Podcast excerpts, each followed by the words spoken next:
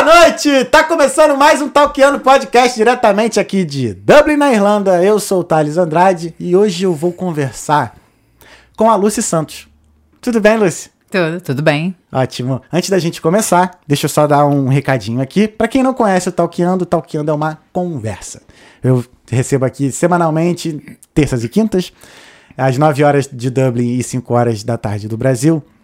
Sempre uma pessoa para a gente conversar sobre assuntos distintos, seja da vida, motivação, enfim, diversos assuntos aqui para fazer você pensar um pouco, fazer você sair um pouco fora da caixinha, né? Pensar fora da caixa também. É isso, né? Pensar fora da caixa também. E a gente está aqui sempre com essa conversa, então se você não está inscrito, considere se inscrever. Mas se você tiver na dúvida, veja essa conversa, porque no final da conversa, com certeza você vai ter certeza que você vai querer se inscrever, porque toda semana é sempre uma conversa maravilhosa como essa aqui. E se você tiver alguma pergunta, é só você escrever aí no live chat do YouTube. E também agora, se a gente que a gente está monetizando, né, Pupila? Agora é a gente já passou dos mil inscritos. Chegamos nessa etapa da nossa história do Não Talqueando.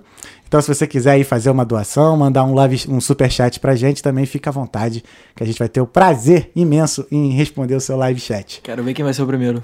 É, e aí? É, é verdade, hoje pode ser, a gente pode receber o primeiro live chat, né? Vamos ver. Então fica à vontade. Manda 10 euros. então é isso. Se você tiver alguma pergunta, alguma mensagem para mandar para Lucy ou para mim, ou até para o Pupilo, né? E manda aí pra gente que a gente responde. Então, eu vou conversar hoje com a Lucy. Né, para você que está vindo do futuro, verdade, você que está vindo do futuro, esse episódio 65 do Talkiano Podcast. Tem mais 64 episódios para trás aí para você ver, com várias conversas maravilhosas. E hoje a nossa convidada, a nossa talker do dia, é a Lucy Santos. Ela é de São Paulo, ela tem 41 anos, ela é filósofa, radialista, coach em gestão de pessoas e facilitadora de comunicação não violenta. E está na Irlanda há 10 anos. Pouco tempo, né, Pupilo? Porra. É isso aí, então a gente vai conversar com a Lúcia. Oi, Lúcia. Olá. Tudo bem? Tudo. Olha, obrigado demais por você ter vindo. É uma honra te receber aqui. Eu tô, confesso que eu fiquei muito curioso em relação à a, a, parte da comunicação não violenta. Eu nunca ouvi falar disso. De verdade, nunca ouvi. É. Né? É só uma questão assim de comunicação, mais relacionado a a forma de se, é, de se expressar, né, postura, essas coisas assim que eu, que eu vi mais sobre comunicação, mas relacionado assim a, a, essas duas palavras não violenta eu nunca vi. Ok, ok. É. Mas e conta um pouquinho de você, como é que. Quem é a Lucy? Então, obrigada pelo convite. E eu também vou começar com uma dinâmica, uhum. né? Um, vamos lá. É, eu quero propor para você, uhum. você está aí sentado, para quem está assistindo em casa, uhum. procurar uma cadeira, um lugar confortável, põe os pés no chão, Coluna reta. e aí? Vai pro pilo. E aí? Vai pro pilo, é. e aí? Um, eu vou pedir para que você respire com diafragma, uhum, uhum. É, com a barriga, uhum, uhum. em quatro tempos. Um, dois, três, quatro. Você puxa o ar. Um, dois, três, quatro. Você segura. Uhum. Um, dois, três, quatro. Você solta o ar. Um, dois, três, quatro, sem ar. E volta de novo. A gente vai repetir isso uhum. por três vezes. Tá. Ok? Você vai falar, né? Yeah. Você tá. vai fazendo e eu vou falando. Uhum. Pode sair agora? Tá. Vocês estão confortáveis? Esse tempo é o quê? São quatro segundos? O teu tempo, eu vou falar Entendi. um, dois. Você conta, tá eu bom. não vou contar, uhum. tá? E repete isso três, três vezes. vezes. Isso. Tá, respira em quatro, segura, segura quatro, em quatro e solta em solta quatro. em quatro e fica sem ar em quatro. Tá bom. Que aí você vai estar tá respirando com diafragma uhum. mesmo, sabe? Tá. Faz com a barriga, uhum. tá ok? Tá bom. Então vamos lá, seu uhum. tempo. Você fecha o olho e fica confortável, tá? Vai lá, Thales.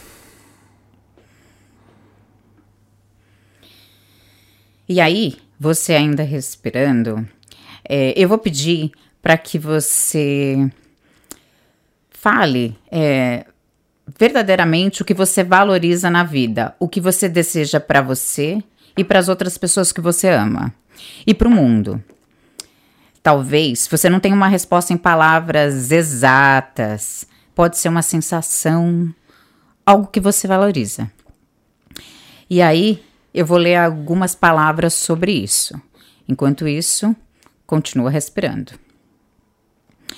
Que eu esteja mais consciente do meu corpo, da minha mente e das minhas palavras. Quando eu interagir com os outros, que eu evite ao máximo ferir os outros deliberadamente.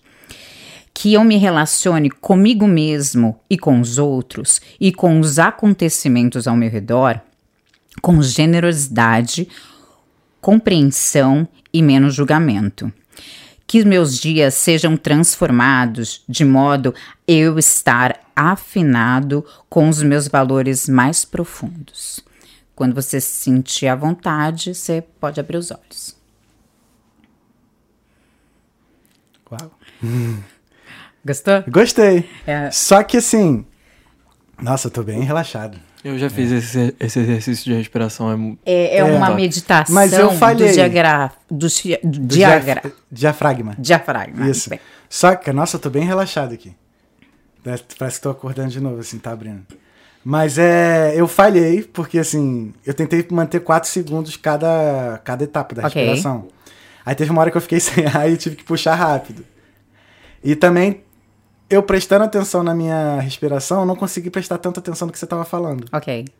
Então, Mas assim, você conseguiu respirar no seu tempo. Sim, sim. sim. Isso que é importante. E mesmo que você não tenha a, a ideia Uhum, mesmo, se você sentiu a sensação, isso já é o Sim. suficiente. É, o que eu prestei mais atenção foi na parte que você falou do, da, do que você deseja pra si e pras outras pessoas. Foi bem no início ali. Exato. É. É porque depois do início, principalmente na parte que eu tenho que segurar a respiração sem, sem ar por 4 segundos, quando eu vou respirar, eu já parece que o corpo tá pedindo ar, entendeu? Aí eu respiro rápido, sabe? É uma prática boa. Faz diariamente. Faz Uhum. todos. Não sei se você tem o hábito da meditação.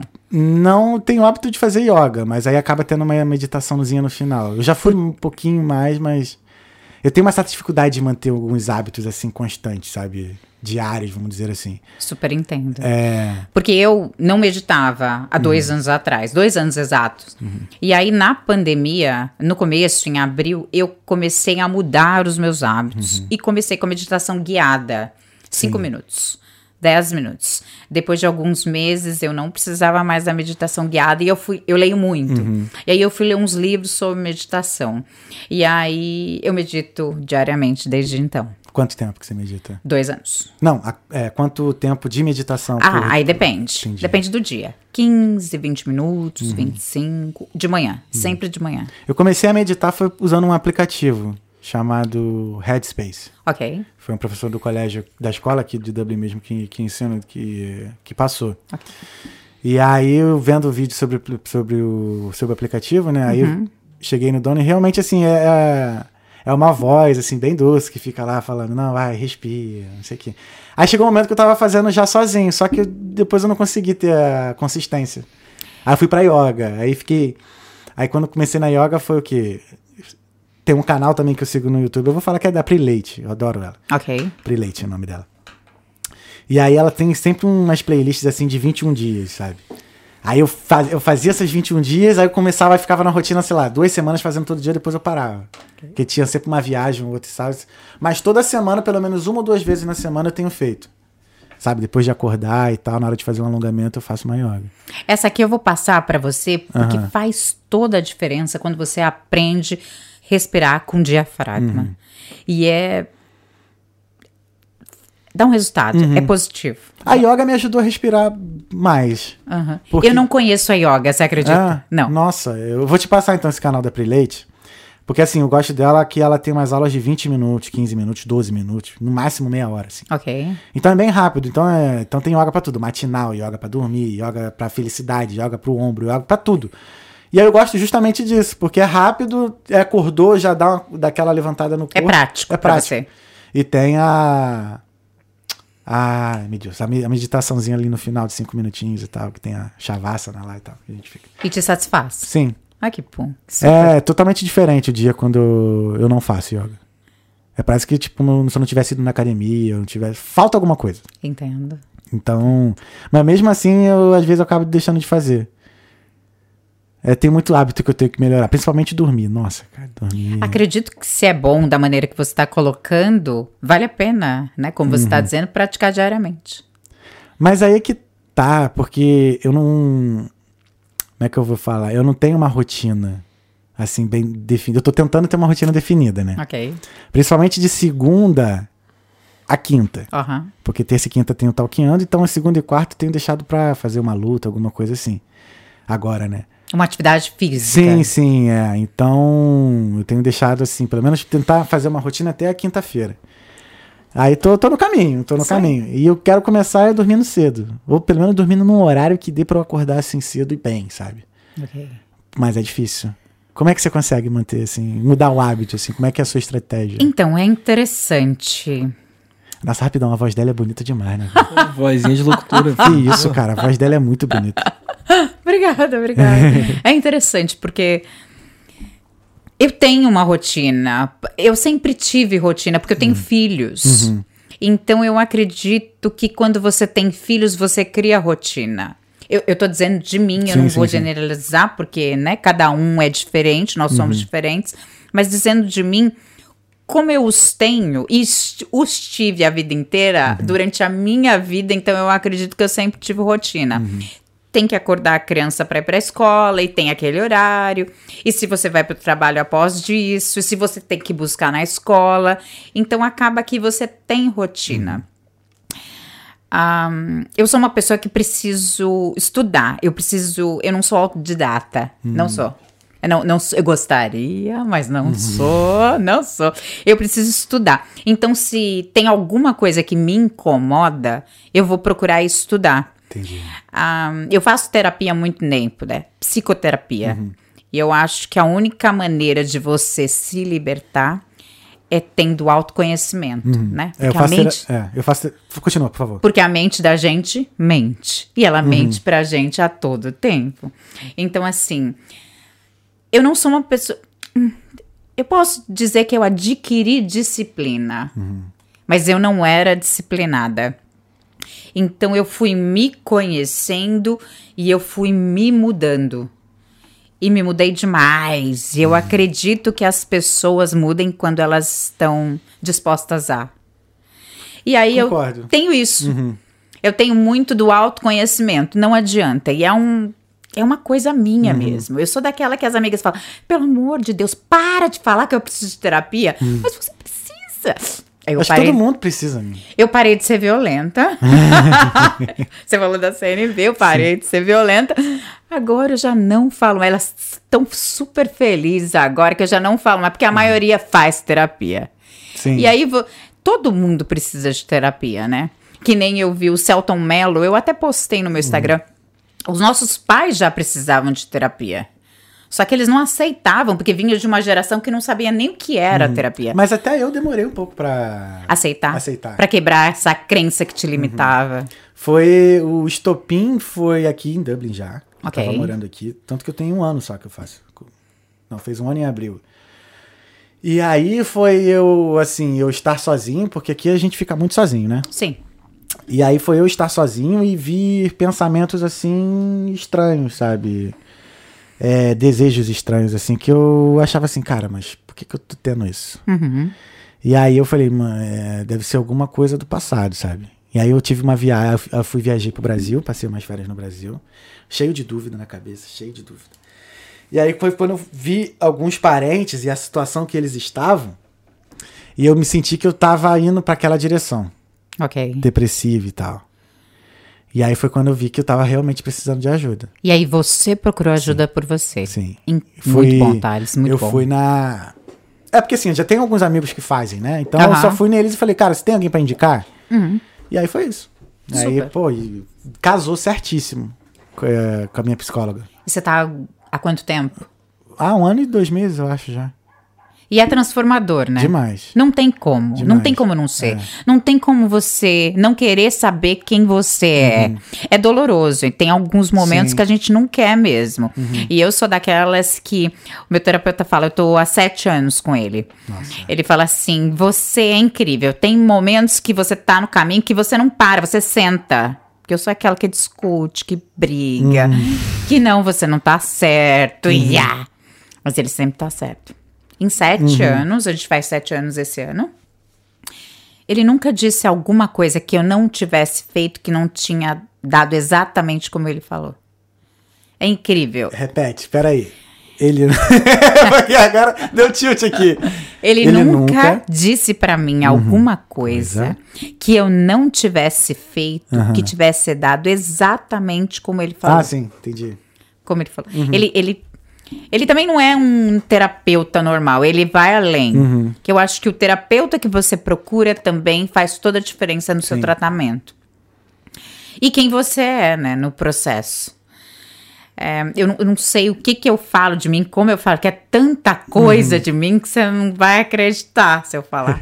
eu tô aqui na Irlanda há 10 anos e eu vim para estudar inglês.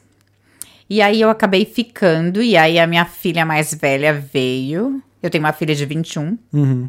e tenho um filho que vai fazer 8 agora. E aí a vida foi mudando, mudando. E aí eu falei assim, em determinado momento, o que, que eu vou fazer aqui? Que, eu, vou trabalhar do quê? O- como é que eu vou ganhar dinheiro nesse lugar?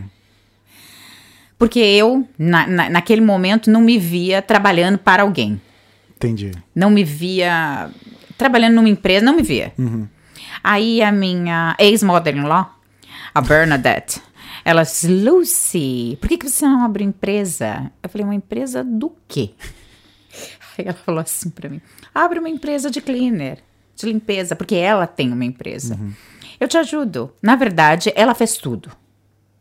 Ela fez tudo por mim. E aí, eu abri. Ela me deu os primeiros clientes, que eu tenho eles até hoje. E uma grande amiga falou assim: Vamos, que eu tenho uns contatos que eu quero te apresentar para um pessoal da Irish Films. Daí eu fiquei receosa, meu inglês era uma bosta, sabe? Assim. Olha, foi violenta. Meu inglês, meu inglês não era bom. Fui. Desde então, o negócio deu super certo. Eu tenho uma empresa de cleaner há oito anos. Olha que legal. Ah, e aí eu acabei nu- nunca trabalhando pra ninguém. Trabalho pra mim e Você a... nunca trabalhou pra ninguém? Não. Se- Sempre foi self. É. Aqui. Que maneiro, cara. Self-employed. É. Aí, num determinado momento da vida, eu voltei a estudar. Porque, assim, acaba que algumas coisas não te trazem mais challenge, além de dinheiro. Porque dinheiro é uma coisa e Sim. challenge é outra. São Ah. coisas distintas. Sim. E aí, nesse processo de autoconhecimento, eu sou uma pessoa, né? Sou ariana, uma pessoa do fogo, que vai, que faz. E eu vinha me melhorando, e aí chegou no momento que eu falei assim: que, que você vai fazer? Pra onde você Esse vai? momento é uma. Esse momento é fogo, né? Não, é, é Eu exato. tô tentando falar, é, não ter. Como é que é? Não me comunicar violentamente. tá tudo bem. Mas esse, esse momento, ele é.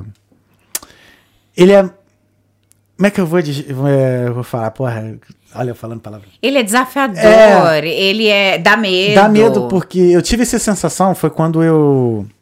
Eu já tinha parado de dançar, Uhum. já tinha. Foi em 2016. Eu tava trabalhando numa agência de publicidade.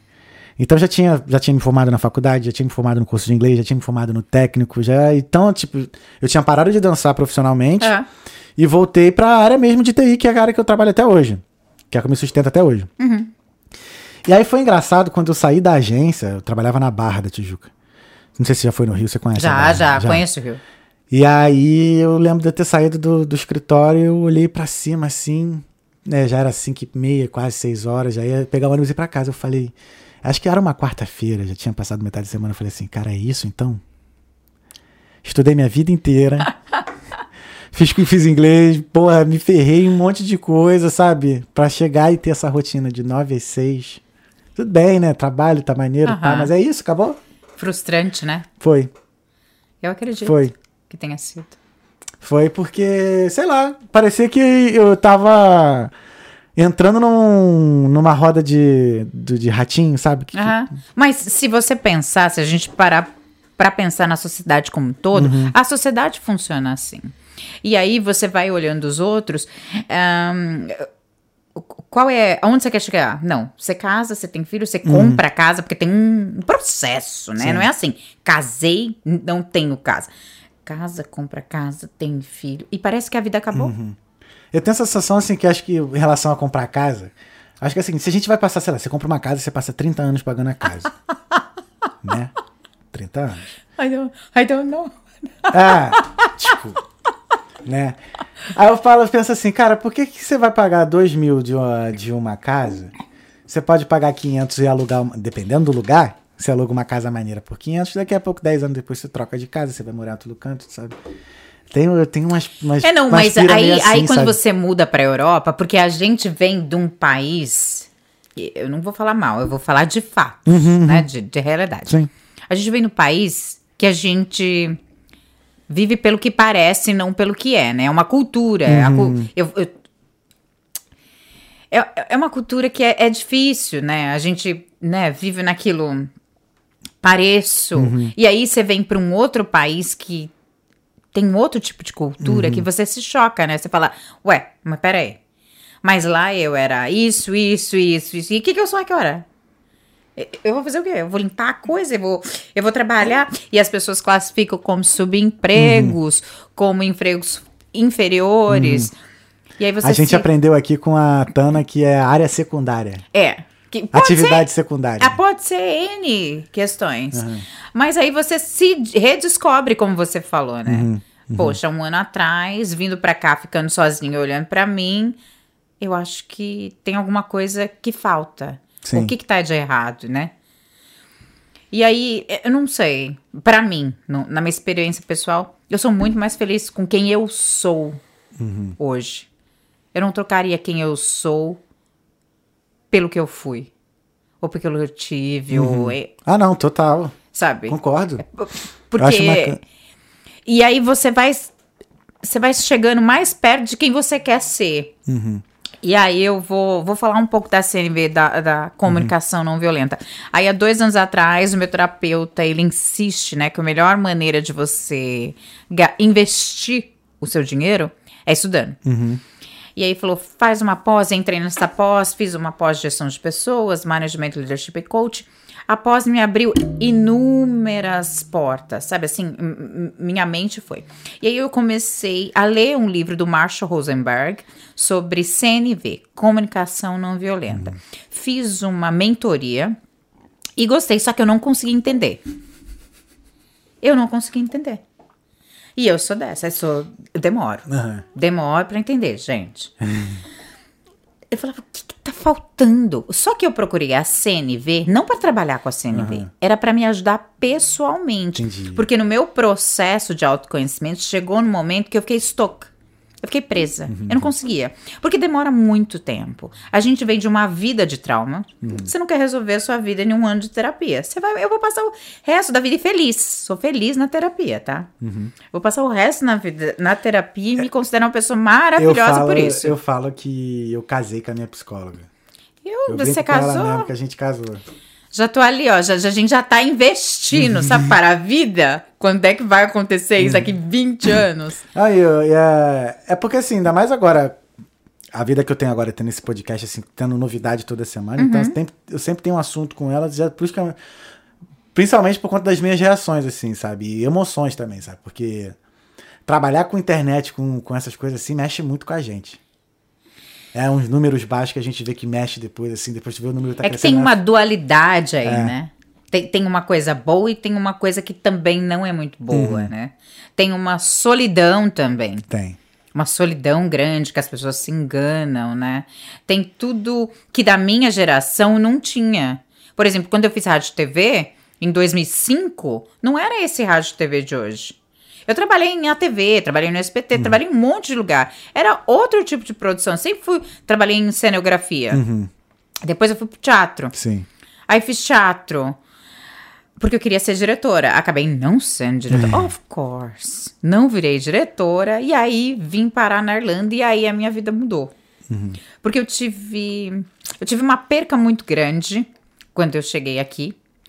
É, logo dois anos depois, é, três anos depois. E aí o processo terapêutico me ajudou muito. Eu comecei um mês antes de eu ter sofrido essa perca grande. E aí, há dois anos atrás, eu comecei na CNV para me ajudar no meu processo pessoal. Falei, não, eu tenho que ter mais ferramentas. Não tá dando certo só isso aqui. Não, não tô gostando de quem eu sou ainda. Eu não, não tá reverberando o que eu gostaria do que eu sou. Sabe aquela história do ego? Sabe? Sim. É, Não sei se você leu Freud já. Não, ainda Revolução não. das Massas. Ainda não. Enfim, você tem um ego que você projeta e aí tem o que você é. Só Uhum. que você projeta tão bem projetado que você acredita que você é aquilo. Entendi. E nas Ah, suas entendi. relações você não é. Mas você fica numa disfunção disso. Sim. E aí quando você descobre, nossa, não sou o que eu acredito. Como a gente descobre isso? Porque a gente só existe na relação com o outro. Uhum. Eu, indivíduo único, não, eu existo em mim. Mas eu não consigo existir se eu não tiver com o outro. Entendi. Eu não existo sem outro. Eu não existo sem você. Porque é com você, é com o outro indivíduo que eu vou me redescobrindo, que eu vou sabendo. Tá certo, faz sentido. Olha o que ele tá falando. E aí vem a CNV. Eu li, li e não entendi. Eu falei, mas o que, que é isso? O que, que tá faltando? Não conseguia falar. Eu começava a falar, fiz a mentoria, falei, eu não consigo entender nada. Eu falava, não consigo entender nada. E aí a minha mentora me mandou falou assim: olha, vai ter esse curso para facilitadores CNV no Instituto Thier com a Carolina Lon. E eu já tinha ouvido falar dela. Incrível. Ela não é boa, ela é incrível. Incrível. Incrível. Eu fiquei impressionada. Fico, eu continuo estudando. Ahn, e aí eu fui fazendo. Aí eu vi que eu não sabia nada mesmo. Quanto mais a gente estuda, mais a gente tem que né, ver que a gente não sabe, né? Não, eu sabia. Eu vi que eu não sabia nada mesmo. Eu sabia entender como funcionava comigo. E eu sabia que eu fui adquirindo coisas que eu não tinha anteriormente. Como, por exemplo, eu não era uma pessoa empática. Eu era uma pessoa simpática, mas empatia era zero. Aí eu falei, opa. Como era? Como é isso? Eu não sei. Você conhece a Brené Brown? Eu sou Cê- ignorante em um monte de Você coisa. vai amar. Ela tem um livro famosíssimo, ela trabalha a vulnerabilidade. Sim, sim. E aí tem um videozinho dela que explica muito bem, mas eu vou te falar. Simpatia e empatia são coisas muito diferentes. Sim, Simpatia é o que a gente tem em comum. entendi. Eu me simpatizo com você. Uhum. Eu me simpatizo porque, ai, você gosta de falar, eu também. Você escreve, eu também. Tipo, elementos em comum entre nós Exato. dois. Ok. A empatia é ter ouvidos para ouvir o outro. E aí, dentro do processo empático, tem um milhão de coisas, porque quanto mais empático você é, mais autêntico você é. E aí, a CNV ela trabalha quatro passos super importantes: a observação, os sentimentos, as necessidades e os pedidos. Tem um livro super bom que eu vou deixar aqui, que é a Comunicação Não Violenta, que é um dos primeiros. Mas tem muito livro bom, muita gente boa, sabe? Que eu gosto muito, eu leio muito. É, então, como que a gente faz isso? Você acredita que você observe? Sim. Porque- eu sempre fui observador. É, é interessante, né, a gente observar. Mas geralmente a gente observa com um julgamento. Eu acho que como a gente vai crescendo como ser humano, como adulto e tal, a gente vai adquirindo informações e vai tendo mais noção, ou vai criando a noção do que é o certo e errado. Então vamos falar agora, vai crescendo. Para aí, peraí, peraí, peraí. não, não, peraí, pode peraí. ficar, vamos. No vai crescendo, eu vou segura. Aham.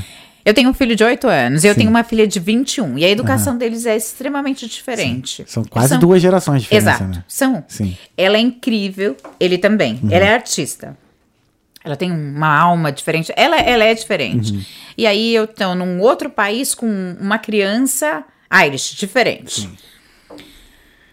Ah, você falou, a gente vai crescendo. Mas a gente vai crescendo como? Como você acredita que a gente cresça?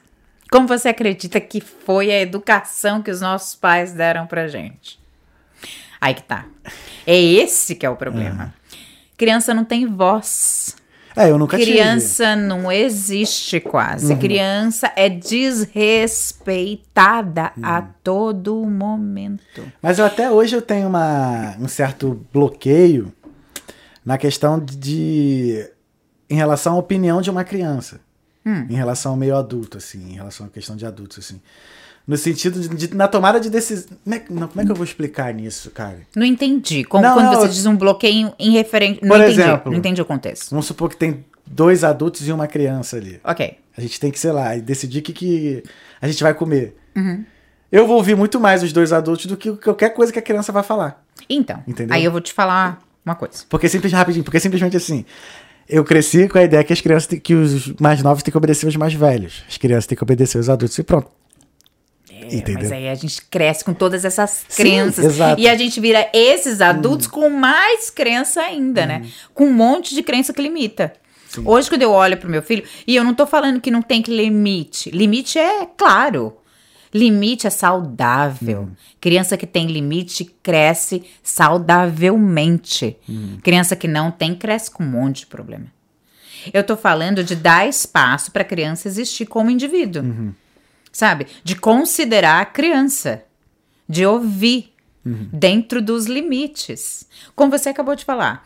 Para alguma coisa para comer. Duas crianças e um adulto. Como é que eu vou pedir alguma coisa para comer que meu filho não come?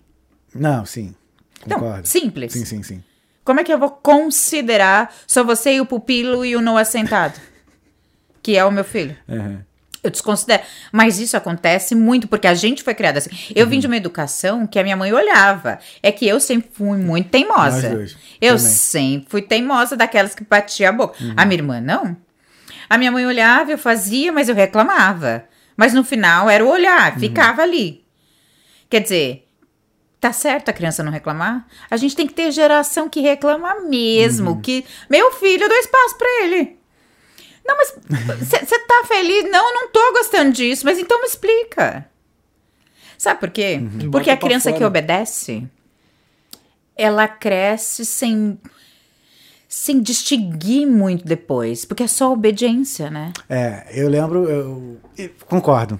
Eu e aí, a gente vai chegar nesses adultos Uhum. com um monte de problema, que é a gente. Sim. E aí você olha pra criança, como que virou isso? Mas você educou. Aliás, você não educou. Você não deu espaço. E eu, eu falo por mim, porque eu venho fazendo isso, eu venho praticando. Uhum. Então, me fala aí, Noah, o, o, o que, que é melhor? Por que, que você tá sentindo Uhum. isso? Vamos trabalhar os sentimentos. Você tá com raiva? Mas por que, que você tá com raiva? Você ficou frustrado porque você queria ficar mais tempo brincando, e aí eu pedi pra você tomar banho, Uhum. e aí você não quer tomar banho porque o que você tava fazendo era mais importante. Me disse assim. Isso é uma coisa que eu me identifico bastante e eu concordo. Não, Porque. Fala, Fala, fala, Pupilo. desculpa. Porque. Pelo menos no meu caso, eu não. Acho que eu nunca tive essa conversa. De, de algum pai, mãe, ou saber do porquê que eu tô chorando, ou se eu tô triste ou não. Muito pelo contrário, no meu caso, assim, na minha família era mais era zoação. Se eu tivesse triste ou cabisbaixo, não sei o que, eu era zoado. Ah lá, chorão, não sei o que. E aí tem uma outra questão, que é menino. Sim. Porque menino e menina são diferentes. Muito diferentes. Como você trata uma menina e como você trata um menino é o- muito diferente. Sim. É, o menino não chora. Tá chorando? por- Você acabou Exato. de dizer. E eu sempre A fui menina chorão pra chora. caramba, cara. Eu sempre fui chorão pra caramba. Fala, Pupilo, o que tu queira falar. Não, e isso tudo da, da gente, da criança não ter espaço pra se, pra se expressar é porque nós precisamos de terapeuta, porque a gente não sabe falar da gente. Muito bem, Pupilo. Verdade, Você chegou cara. aí. E é isso, a Verdade. gente cresceu esses adultos. Tu também fez terapia, né, Pupilo? Fiz. É. Eu tenho TDAH, irmão. TDAH, ansiedade, a porra toda, filho. Nossa. Pacote completo. Continuem, Pupilo. Não, Desiste eu não, posso parar, não, filho. Muito bem. Eu sou super a favor. Tá vendo? Então tá todo mundo na terapia aqui. E eu não tô dizendo É. que o meu filho não vá precisar de terapia. Porque eu não acredito que você precise de terapia. Uhum. Eu acredito que você precisa de um espaço para você se sentir confortável e seguro para dizer das ideias mais absurdas. Uhum. Você não é doente porque você vai na terapia. Você precisa de espaço para ser ouvido, um espaço É. neutro, um espaço que o outro não te julgue, porque daí entra a violência. É porque a questão não é que a gente, se a gente se, se- se sente julgado, a gente não fala, né? Não. E aí, vamos voltar lá. Vou falar de mim como criança, tá? Sim. E eu era ainda aquela que discutia, batia a boca e falava, falava, falava. Mas a minha irmã já não. E minha mãe é uma mãe diferente. Como é que era tua mãe? aqui? Era uma mãe boa, a gente teve uma infância saudável, eu e a minha irmã, bastante. Nós tínhamos dois anos e meio de diferença uma da outra. Brigávamos muito, ah, gostávamos de coisas muito diferentes. Ela gostava de. Eu gostava de Ela gostava de chocolate, eu gosto de morango até hoje. o Nescau era um, um Nesquik para um, um Todd para outra. Era tudo muito diferente. Uhum. Aí minha mãe se divorciou. E aí ela se casou novamente. E aí a vida da gente mudou. E não foi uma mudança muito positiva. No segundo casamento da minha mãe. Foi uma mudança bem negativa e bem. bem ruim. Foi uma mudança ruim pra gente. Ah, Também passei por isso. É uma mudança não muito. E aí você não tem muita opção, né? Você depende do, do adulto. É. E aí você. E é essa coisa, né? Quando você. Eu, um adulto muito mais consciente hoje, quando eu olho para meu filho, quando eu olho para minha filha de 21, porque você não sabe a relação que eu tenho com ela. É maravilhosa. Mas é diária. Porque eu vou ler, porque eu estudo, porque eu vou saber e chegar nela e falar a linguagem dela. E aí a nossa relação vai pra frente. E todas, viu, Thales? Não é só. Eu falo com os filhos porque eu aprendo demais com eles. Mas a minha relação com os amigos, o que não tá bom, eu vou olhar pra mim, porque o que incomoda no outro não é sobre o outro. É sobre nós. Sempre. 100%. Lá- Não tem. Não, é, uma coisa que eu aprendi assim, a gente sempre reclama daquilo que a gente tá fazendo. Sim. E aí, quando eu falo, falo, falo, não, você tá ficando imagina. Não, mas é, porque eu era essa pessoa. Então eu era essa pessoa mesmo. Sabe? Julgadora. Nossa, eu sou a melhor, soberba. Num outro lugar. Sempre tive um coração bom, mas a soberba sempre me acompanhou. Ruim. E aí, Por que que, que que você agia com soberba? Porque eu eu também e mas assim, até hoje às vezes eu sou taxado, às vezes assim, às vezes por isso que eu fiquei interessado também em conversar contigo, porque às vezes a minha forma de falar acho que confunde as pessoas, as pessoas acham que eu sou soberbo. Então, mas aí tem várias coisas nessa sua frase, né? Sim, sim, sim. Você acredita que você seja soberbo? Ainda? Não, hoje Ok. em dia não, mas Agora, já fui. quando o outro aponta, não é sobre, sobre você, é sobre Uhum. o outro. Só que aí às vezes a gente enxerga quando o outro cara tá apontando uma coisa que a gente tá fazendo também, né? Ou não sei. É porque eu fui... Então, se aquilo reverberar em você, então porque ainda tem. Sim. É isso que eu tô dizendo. Aham. A pergunta foi: você se considera? Não, hoje em dia não. Então tá tudo bem. Hoje em dia não. Porque, olha, é tão, é tão incrível isso que você acabou de dizer que eu vou dizer numa prática minha. Tem coisas que as pessoas falam que elas, se elas falarem de mim ou para mim, não faz diferença pra mim, porque eu não sou. Agora, se o que o outro falar pra você te atravessar em algum momento, hum, É. tem alguma coisa ali. E aí que eu vou pra psicóloga e falo: olha só, aconteceu isso, isso, isso, e eu senti isso. É. E aí é o que a gente não é ensinado. E o que a CNV faz? Observar, entender os nossos sentimentos, ver quais são as nossas necessidades a partir dos sentimentos e fazer o pedido.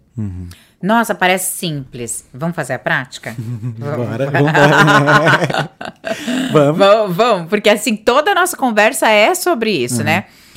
No momento que eu consegui entender, que eu conseguia. O que que acontece comigo? Peraí, Thales me falou alguma coisa que me deixou super desconfortável agora. Ah, e aí, eu não volto pra você, eu volto pra mim, né? O, o que que atravessa aqui em mim?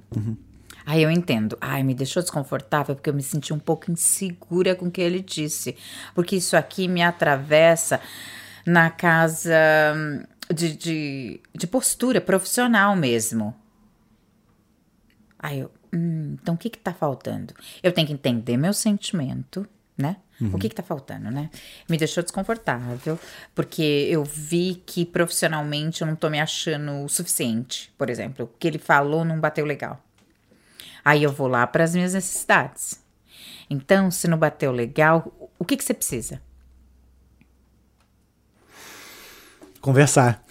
Não, você precisa entender o, o como você vai dizer. Ah, tá.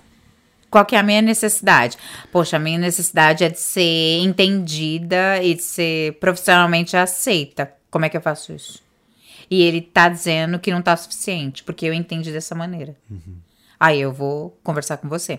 O que a gente faz hoje, Thales, é o seguinte: a gente aponta o dedo pro outro. A gente não se responsabiliza pelas nossas ações. E eu falo num- na primeira pessoa. Primeiro que a gente não conversa na primeira pessoa. É, As pessoas observam. Elas conversam na terceira pessoa. Ai, gente, olha, eu, eu- eu- eu vou conversar e o outro vai falando assim, mas todo mundo faz isso. Mas o fulano, mas os, mas o mundo. Então, aí eu volto. Mas o que, que você pensa sobre isso? Qual é a sua opinião? Então, eu acho que a partir do momento que você começa a pensar no primeiro plano, eu não falo de todo mundo, eu não conheço todo mundo. Sim. Eu não sou melhor e nem pior. A gente só é diferente. Eu comecei a entender como funciona a dinâmica. E a, a CNV, a comunicação não violenta, ela não é um método, pronto, tá aqui. Ela é uma postura sustentada. Então é diário. Eu aprendo com você, eu aprendo com os meus filhos. Todo dia eu vou aprendendo. E tem hora que eu falo: não, não é nof, não sei. Ai, não sei. Não sei como que é. Não consegui entender esse sentimento. Por que, que eu tô sentindo isso? Tô com raiva. Vou gritar, vou destratar. Tem alguns momentos que eu faço, claro que eu faço. sim. Porque a vida é contínua, é fluida, né? E aí eu volto e falo, opa. hum.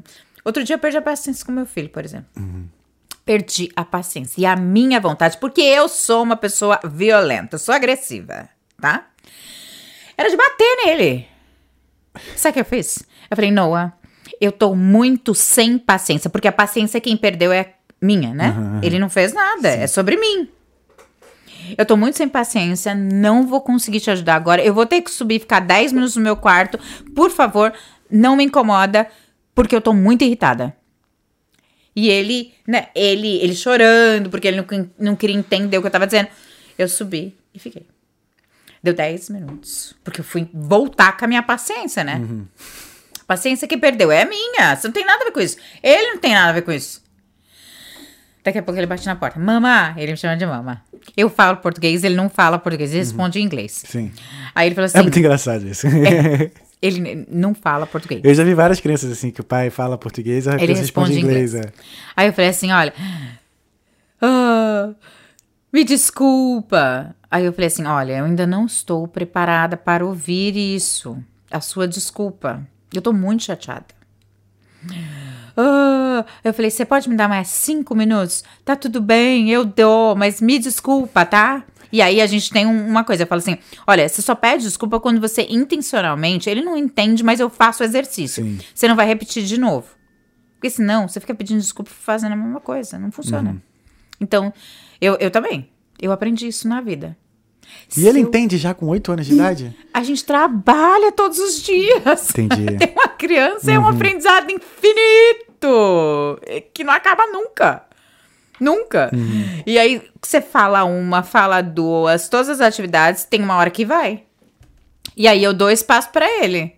Quando ele começa chorando e dramático, eu falo: O que que tá faltando? Por que que você tá tão frustrado? Onde é que, que te pegou aqui? E aí eu vou apontando. E aí ele vai falando.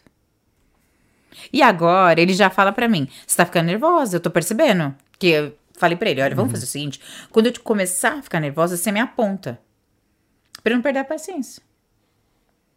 E aí você me escuta. Mas aí você tem que ter um jogo de cintura pra poder receber essa Mas informação, na né? vida, a gente não tem que ter todos jogo de cintura todo dia? Sim. Eu quero, eu quero um adulto mais saudável. Eu quero um adulto mais saudável.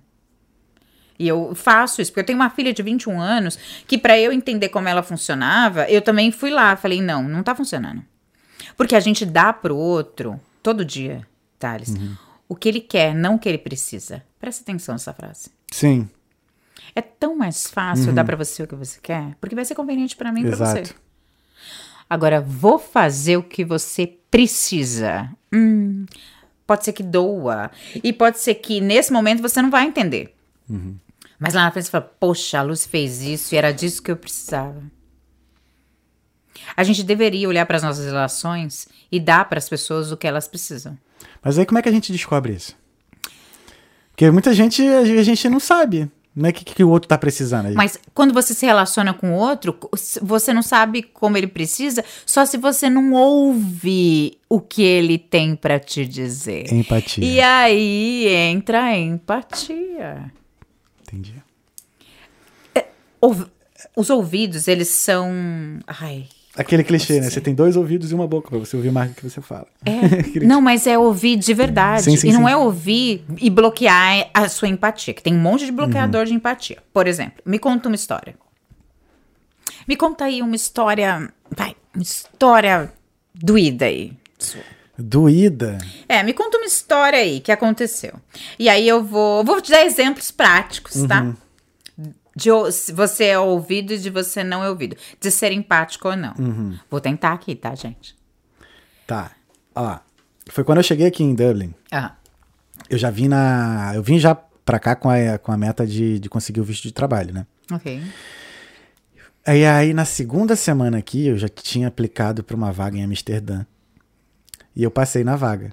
Uhum. Aí fiz a entrevista técnica, passei na entrevista técnica, só que aí quando. Aí no dia seguinte da entrevista técnica, o recrutador que me botou na vaga falou que eu não ia ser contratado, porque o salário não ia bater no teto mínimo para o governo da Holanda é, permitir o, o visto de trabalho de lá. Ah, também, mas você quer demais, né, E Thales? aí não rolou. Você veio pra Irlanda e aí você queria ir pra Amsterdã? Ah, na verdade, eu, eu detestei quando cheguei aqui. Aham. Eu não gostei. Aham. E aí. Aí eu falei, cara, vou tentar ir pra outro lugar. E realmente tentei. Mandei currículo pra Berlim, mandei currículo pra Londres. Eu realmente dei uma perdida aqui. Ah, Eu mas dei- você já tinha que estar feliz, né, Thales? Já saiu do Brasil, já tava na Irlanda e você Uhum. queria ir pra Amsterdã. Mas vou te falar. A minha felicidade de ter saído no Brasil naquele momento não era, não foi tanta como assim muita gente sente, porque eu já tinha saído do Brasil antes. Então já não era tanta novidade pra mim.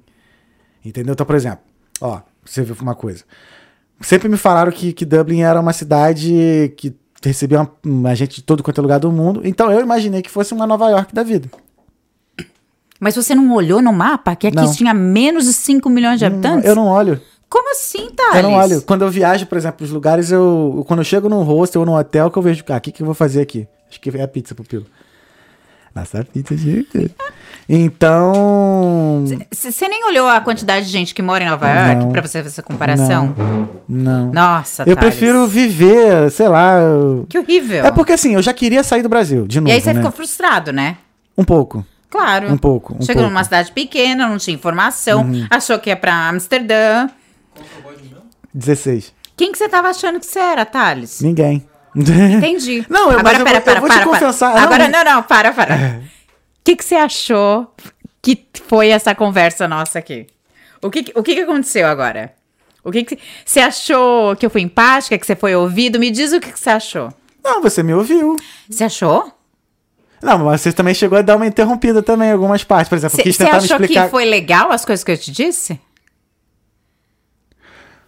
Não é questão de ser legal ou não ser legal, mas assim, você Olha me só, hein? leva a. Então, acabou. Eu não fui, eu acabei com você aqui nessa conversa. Eu não fui empática zero. Uhum. Eu fui aqueles bloqueadores de empatia mesmo que eu tava falando pra você. Entendi. Eu fui violenta, eu fiz comparação, eu te coloquei pra baixo. Eu falei, mas quem que você tá pensando que você é? Ué? Quer dizer, a gente Uhum. não percebe que a gente dá a opinião sem o outro pedir. Uhum. Vamos de novo. Não, mas na Conta outra história. Tá. Uma história é uma história. Suas histórias. Ah, Só, tá. enquanto, só enquanto você pensa, eu tô adorando esse, esse tópico, porque eu acho muito importante a, a terapia e tudo mais. Aham. E é muito bom ver isso, a galera, tipo, hoje em dia eu vejo que tem mais pessoas fazendo terapia. O- A quebra do preconceito contra a terapia, tá, tá- a gente tá conseguindo quebrar isso. Uhum. Aham. E justamente as crianças hoje em dia conseguirem ter um pouquinho mais de força perante- voz. de voz, né? Mas eu, mas eu acho que o que tá acontecendo também é a gente que faz terapia, a gente fala disso. Acho que eu tenho inúmeros episódios aqui que eu falo que eu faço terapia. Não, é, quando a gente faz, a gente vê Sabe? que faz bem pra gente, a gente fala, pô, amigo, dá uma chance. Né? Dá uma segurada aí. É Dá verdade, é verdade. Faz toda a diferença. É. Porra! E foi engraçado que depois que eu comecei, eu, eu passei a ver que eu tenho um monte de gente ao meu redor que faz também. E tá tudo bem. É, e não, tá, tá lindo. Tá ótimo. Agora, uma outra história. É uma das coisas, assim, por exemplo, que me faz ficar mais na terapia. É, hoje em dia não tanto, porque acho que depois de um ano sempre tem, lógico, a gente sempre tem o que, o que nos conhecer. No- mas hoje eu me conheço muito mais do que um ano atrás, né? E era engraçado, assim, tinha situações, por exemplo, é, quando eu terminei meu namoro, por exemplo. Você ficou super chateado, Sim, deprimido. um pouco. Mas eu a- a- acho que até uns oito meses, sei lá, depois do ter, que eu terminei, eu ainda chorava quando lembrava dele. Mas não assim por vontade de voltar. Mas porque foi uma história muito bonita que simplesmente acabou. E aí, nesse relacionamento, eu entendi. Eu, eu vi que o seguinte, que até duas pessoas legais que se gostam, que querem estar juntas, às vezes não funciona. Mas E olha, Thales, eu, eu acho que tá tudo bem. Sim, não, e não, tá tudo bem. Você vai encontrar outra pessoa. Tá tudo bem. E aí. No, quando a minha mãe. Você é jovem. Sim, Você é bonito. Sim, Você vai encontrar alguém. Foi, mas assim, foi difícil porque assim. Eu. Eu achava que, que era, ia ser. Tanto que depois, assim, depois de um tempo quando a gente conversou, eu falei assim, pô, achei que a gente fosse casar e pá, não sei o que. Então, assim, foi um namoro assim que. Sei lá, eu. Eu acho que eu. Eu queria tanto. Que eu queria, assim. Queria, foi uma época que eu queria tanto namorar. Que foi assim, foi logo depois que eu peguei o visto de trabalho. E eu tava numa pegada de dois anos, assim, ralando pra conseguir o visto, né? Então, assim, eu tava desfocado de tudo. Era só focado no, no conseguir o trabalho. E eu falava pros, pros meus amigos, meus amigos mais íntimos, eu falava assim, ah, depois que eu conseguir esse visto de trabalho, eu vou namorar. Vou, vou focar nessa parada de ter um relacionamento, isso aqui. E acabou que aconteceu. E aí, quando acabou, foi um choque pra mim no sentido que eu falei assim, caramba, cara. Tipo assim, não houve traição, não houve, assim, brigas exorbitantes, não houve, vamos dizer, simplesmente, duas pessoas que, eu, que sentaram, uma, uma teve que tomar atitude, que foi Aham, eu, Foi pra um lugar e você pro outro. Exato. E aí isso, assim, me machucou no sentido, assim, de caraca, velho. Até, assim, quando duas pessoas legais se juntam, não dá certo. E a gente tem que aprender também Mas a olha só, com isso. você tá jovem, tá bonito, vai arrumar Aham. um monte de outras pessoas. Uhum. Mas a ideia não... Ficar chorando por um relacionamento que não deu certo. Você não tá sendo empática. Viu? O que que eu fiz aqui agora? Eu fui comparando. Aham. E é isso. Que eu, eu posso te dar um monte de outros exemplos Sim, sim, aqui, de sim. Uhum. diferentes maneiras. De diferentes mesmo. O que que a gente faz? Quando o outro vem falar com você, você quer resolver o problema do outro. Isso é uma Você coisa... quer falar assim, ó. Thales, que bom que acabou seu namoro. Chora, vai passar. Uhum. Não conseguiu visto de trabalho, mas tem tanto outro trabalho. Saiu do Brasil, tem que dar graças a Deus. Sai de Uhum. Lá, tá aqui na Europa. Isso é um erro que eu cometo muito, porque... Ó, vou dar um exemplo Uhum, prático do que eu disse pra, do que eu tô dizendo pra você. Há umas duas semanas atrás, eu tava bem chateado com o acontecimento com a minha filha. Uhum. E aí eu tava numa aula tal, e aí eu dividi isso com uma grande amiga. Que é uma coisa super importante. A gente tem amigos dos quais, fora o terapeuta, que vai ter um ouvido neutro e empático pra te ouvir. Porque nem todo mundo tem. Que não. Quando eu falo empático, que não vai te julgar que não vai falar o que ele pensa. Ou, se eu for dar a minha opinião, depois que você falou e repetiu duas vezes a mesma coisa, eu vou dizer, Thales, você gostaria de ouvir o que eu penso sobre isso? Não, e quando eu disso- digo isso, é de toda a verdade. Se você falar pra mim não, eu vou falar, tudo bem. E se você falar pra mim sim, eu vou dizer o que eu vi a partir do que você me contou. Não a partir do que eu acredito que é melhor pra você, porque é isso que a gente faz. Eu dou solução, eu arrumo casamento, é, eu troco a faculdade dos outros, você arruma um namorado, você casa outra pessoa, e você não percebe, a gente não percebe o quanto a gente é violento. Aham. E quantas vezes eu não me repetia fazendo isso? Nas observações, por exemplo. Eu- você tá conversando. E aí você me corta. E aí eu falo, nossa, eu tava conversando, o Thales me cortou. Tá tudo bem. Observei, foi isso que aconteceu. Agora, quando eu julgo o que você fez, nossa, esse Thales é muito sem educação. Eu tava conversando e ele me cortou. O que, que eu fiz agora? Você me julgou.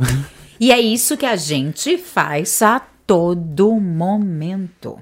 Na cabeça vem assim. vrum. Você falou, eu coloquei a minha opinião em cima da sua fala. Você fez, eu coloquei o que eu penso em cima da- do que você fez. Mas assim, uma coisa que eu acaba eu faço a mesma coisa. Tá, não tô me isentando do, dessa, dessa prática. Aham. Mas assim, eu sou uma pessoa que eu gosto de resolver os problemas. Ok. No sentido seguinte, pô, se eu ver uma capinha de celular, sei lá, tá rasgada, eu vou lá e troco. Se tá faltando um cabo aqui, eu vou lá e corrijo. Sua. Suas Coisa minha. questões. Então, quando as pessoas vêm com as questões dela, sei lá, às vezes até, sei lá, trocar uma ideia, eu não consigo entender, às vezes, que ela simplesmente só quer falar pra mim. Mas é. Eu consigo entender. Às vezes, na minha cabeça, eu, eu parece que ela tá querendo que eu dê a solução pra ela. E se você tiver essa dúvida que você que a, precis, que a pessoa precisa que você diga algo, Uhum. pergunte. Em vez de abrir a boca Uhum. e dizer o que você pensa. Porque esse pensamento é seu, não é da pessoa. Uhum. O óbvio não é óbvio. Você já ouviu isso? Óbvio pra mim não é óbvio pra você. Porque eu posso pensar, por exemplo, que aquela luz tá too much e você virar pra mim e falar assim: "Mas aquela luz é perfeita". É óbvio pra mim a luz tá me incomodando? Não.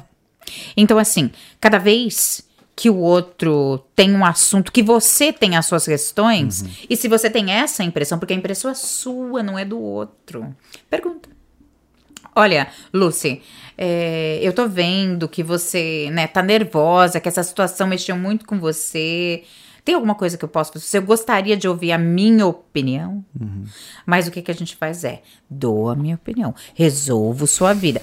Você não tem noção da necessidade de gente que quer ser ouvido. Que quer um espaço confortável só para dizer coisas. Eu tenho um grupo de mulheres que eu trabalho a sexualidade.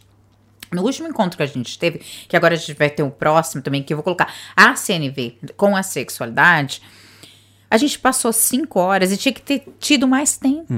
Elas queriam tanto falar, elas queriam tanto ser ouvidas. E ser ouvido mesmo. E ser ouvido sem julgar. E ser ouvido, pode falar, Thales. Pode falar que eu tô ouvindo tanto que quebrou. Deve ter sido do- dolorido, né? Tá? Vamos fazer o me- o me- a mesma coisa de novo. E eu vou fazer com empatia, tá? Tá. Conta a história. A mesma do seu fim de relacionamento. Tá, então aconteceu que uns oito, né, um, eu acabei com um relacionamento e aí eu fiquei assim, sei lá, os primeiros três meses eu sofri pra caceta, mas assim até os oito meses, nove meses depois eu ainda sentia quando eu falava sobre. É, eu acredito. Deve ter sido bem difícil pra você, Foi. né, Thales? Foi difícil porque. Ah, sim, uma coisa que a minha. Do porquê que eu troquei esse assunto, porque teve a minha psicóloga foi assim, fundamental nessa parte. Porque eu lembro quando meus pais se separaram, eu tava andando muito com a minha mãe. Uhum. E minha mãe chorava o tempo todo. Pra cima e pra baixo. Qualquer lugar ela chorava. Aquilo te entristecia? Te Acho deixava que eu, triste? sim. Então, é, eu lembrava de algumas coisas que minha mãe falava pra mim, né, quando eu era pequena, naqueles momentos que ela sofria. E parecia que eu tava sentindo aquela mesma coisa Uhum. que minha mãe tava sentindo. E eu não sabia. Aí eu expliquei toda a situação com a minha psicóloga, ela falou: "Cara, muito provavelmente você remete esse sofrimento ao sofrimento da sua mãe. E você tá É, pode ter uma ligação Sim. mesmo, né? Porque você tava ali tão presente e, e com a era sua uma mãe. coisa assim que sempre acontecia nos meus outros relacionamentos quando eu terminava. Eu ficava um tempo assim sofrendo e assim, mas não sofrendo na questão da volta, né? Como que era esse sofrimento? Era um sofrimento de algo que você que tentou construir e deu errado, não. De algo que deu errado, de um De fru- fracasso, do da fracasso. É. frustração de não ter dado certo. Então esse foi o maior sentimento assim que eu tive nesse último relacionamento foi isso. De se sentir fracassado? fracassado. Porque foi um relacionamento, assim, que eu fi, que eu tentei fazer tudo certo, sabe? No sentido, assim, de respeitar, de Uhum. não trocar ideia com ninguém de fora. De, sabe, de respeitar mesmo, cara. Eu tenho uma namorada, é, essa, é ela e pronto, final, acabou, sabe? De- Uhum. E... E aí, mesmo assim, deu ruim. Deu ruim, assim, não, não foi pra frente, sabe? Poxa, Thales. E depois de um tempo, assim, fui, a gente entendeu. Eu, eu entendi como, como foi o processo, né? Eu, eu conversando com a minha psicóloga, ela falou assim: ah, cara. Aí foi uma coisa que eu percebi que acontece também com muita gente, que é muita gente se une por conta da carência, que tem muito aqui. E a carência a gente confunde com muita coisa, com paixão. Ah, mas aí, só, E só aí- pra ver se eu tô entendendo Tá. o que você tá falando, tá? Você me disse que sofreu muito. Uhum. E aí te remeteu à sua infância, a, a um determinado Aquele momento, da momento sua que minha vida da sua mãe. é, que foi uma, foi que uma- foi doloroso foi pra você. Sim, sim. E aí depois você acabou descobrindo que você não sofria pela falta, é isso? Uhum. E que você sofria pela frustração de não ter dado certo. E que você investiu nessa relação, Uhum. né? E deve ter sido custoso investir e não ter dado certo, é isso? Eu não vou dizer que o custo não foi nem da questão do investimento, porque eu acho que eu investiria igual se fosse qualquer outro, outra pessoa, outro relacionamento. Eu acho que é mais do sentido, assim, até certo momento como ele andou, e depois daquele momento em si ele foi se deteriorando. É, não. Quando eu digo investimento, é Uhum. o que você põe Ah, para. sim, sim, sim. Ah, não. É, eu eu não, não considero tanto, eu não boto tanto peso no investimento, porque, pô, eu sou muito de me entregar, sabe? Quando Então eu- você- a sua intenção era verdadeira. Era, Entendi. era. Então. E isso que te frustrou. Não Porque, eu, é, porque na minha cabeça eu falava assim, caramba, a gente tá se dando bem, gosta das mesmas coisas, Vai dar eu vou fazer certo. tudo certo, vai dar certo. E aí Não deu. chega um momento que não dá. E aí você tem. Aí você para e olha pra, um, pra outras coisas, mas por que que não deu? Pô, o início foi assim, assim, assado. Acontecia essas coisas assim. E aí você. tipo, E aí, tenta- só checando com você. A sua dúvida foi se você ficou realmente apaixonado ou se você estava carente? Apaixonado eu fiquei. Sim. E aonde a carência entrou? Eu acho que a carência levou a paixão. E, e como você se sentiu depois disso, que você conseguiu entender tudo isso?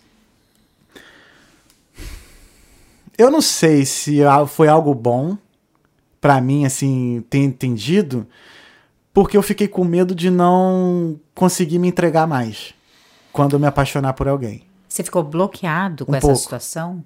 Sim. Você ficou traumatizado? Foi um trauma?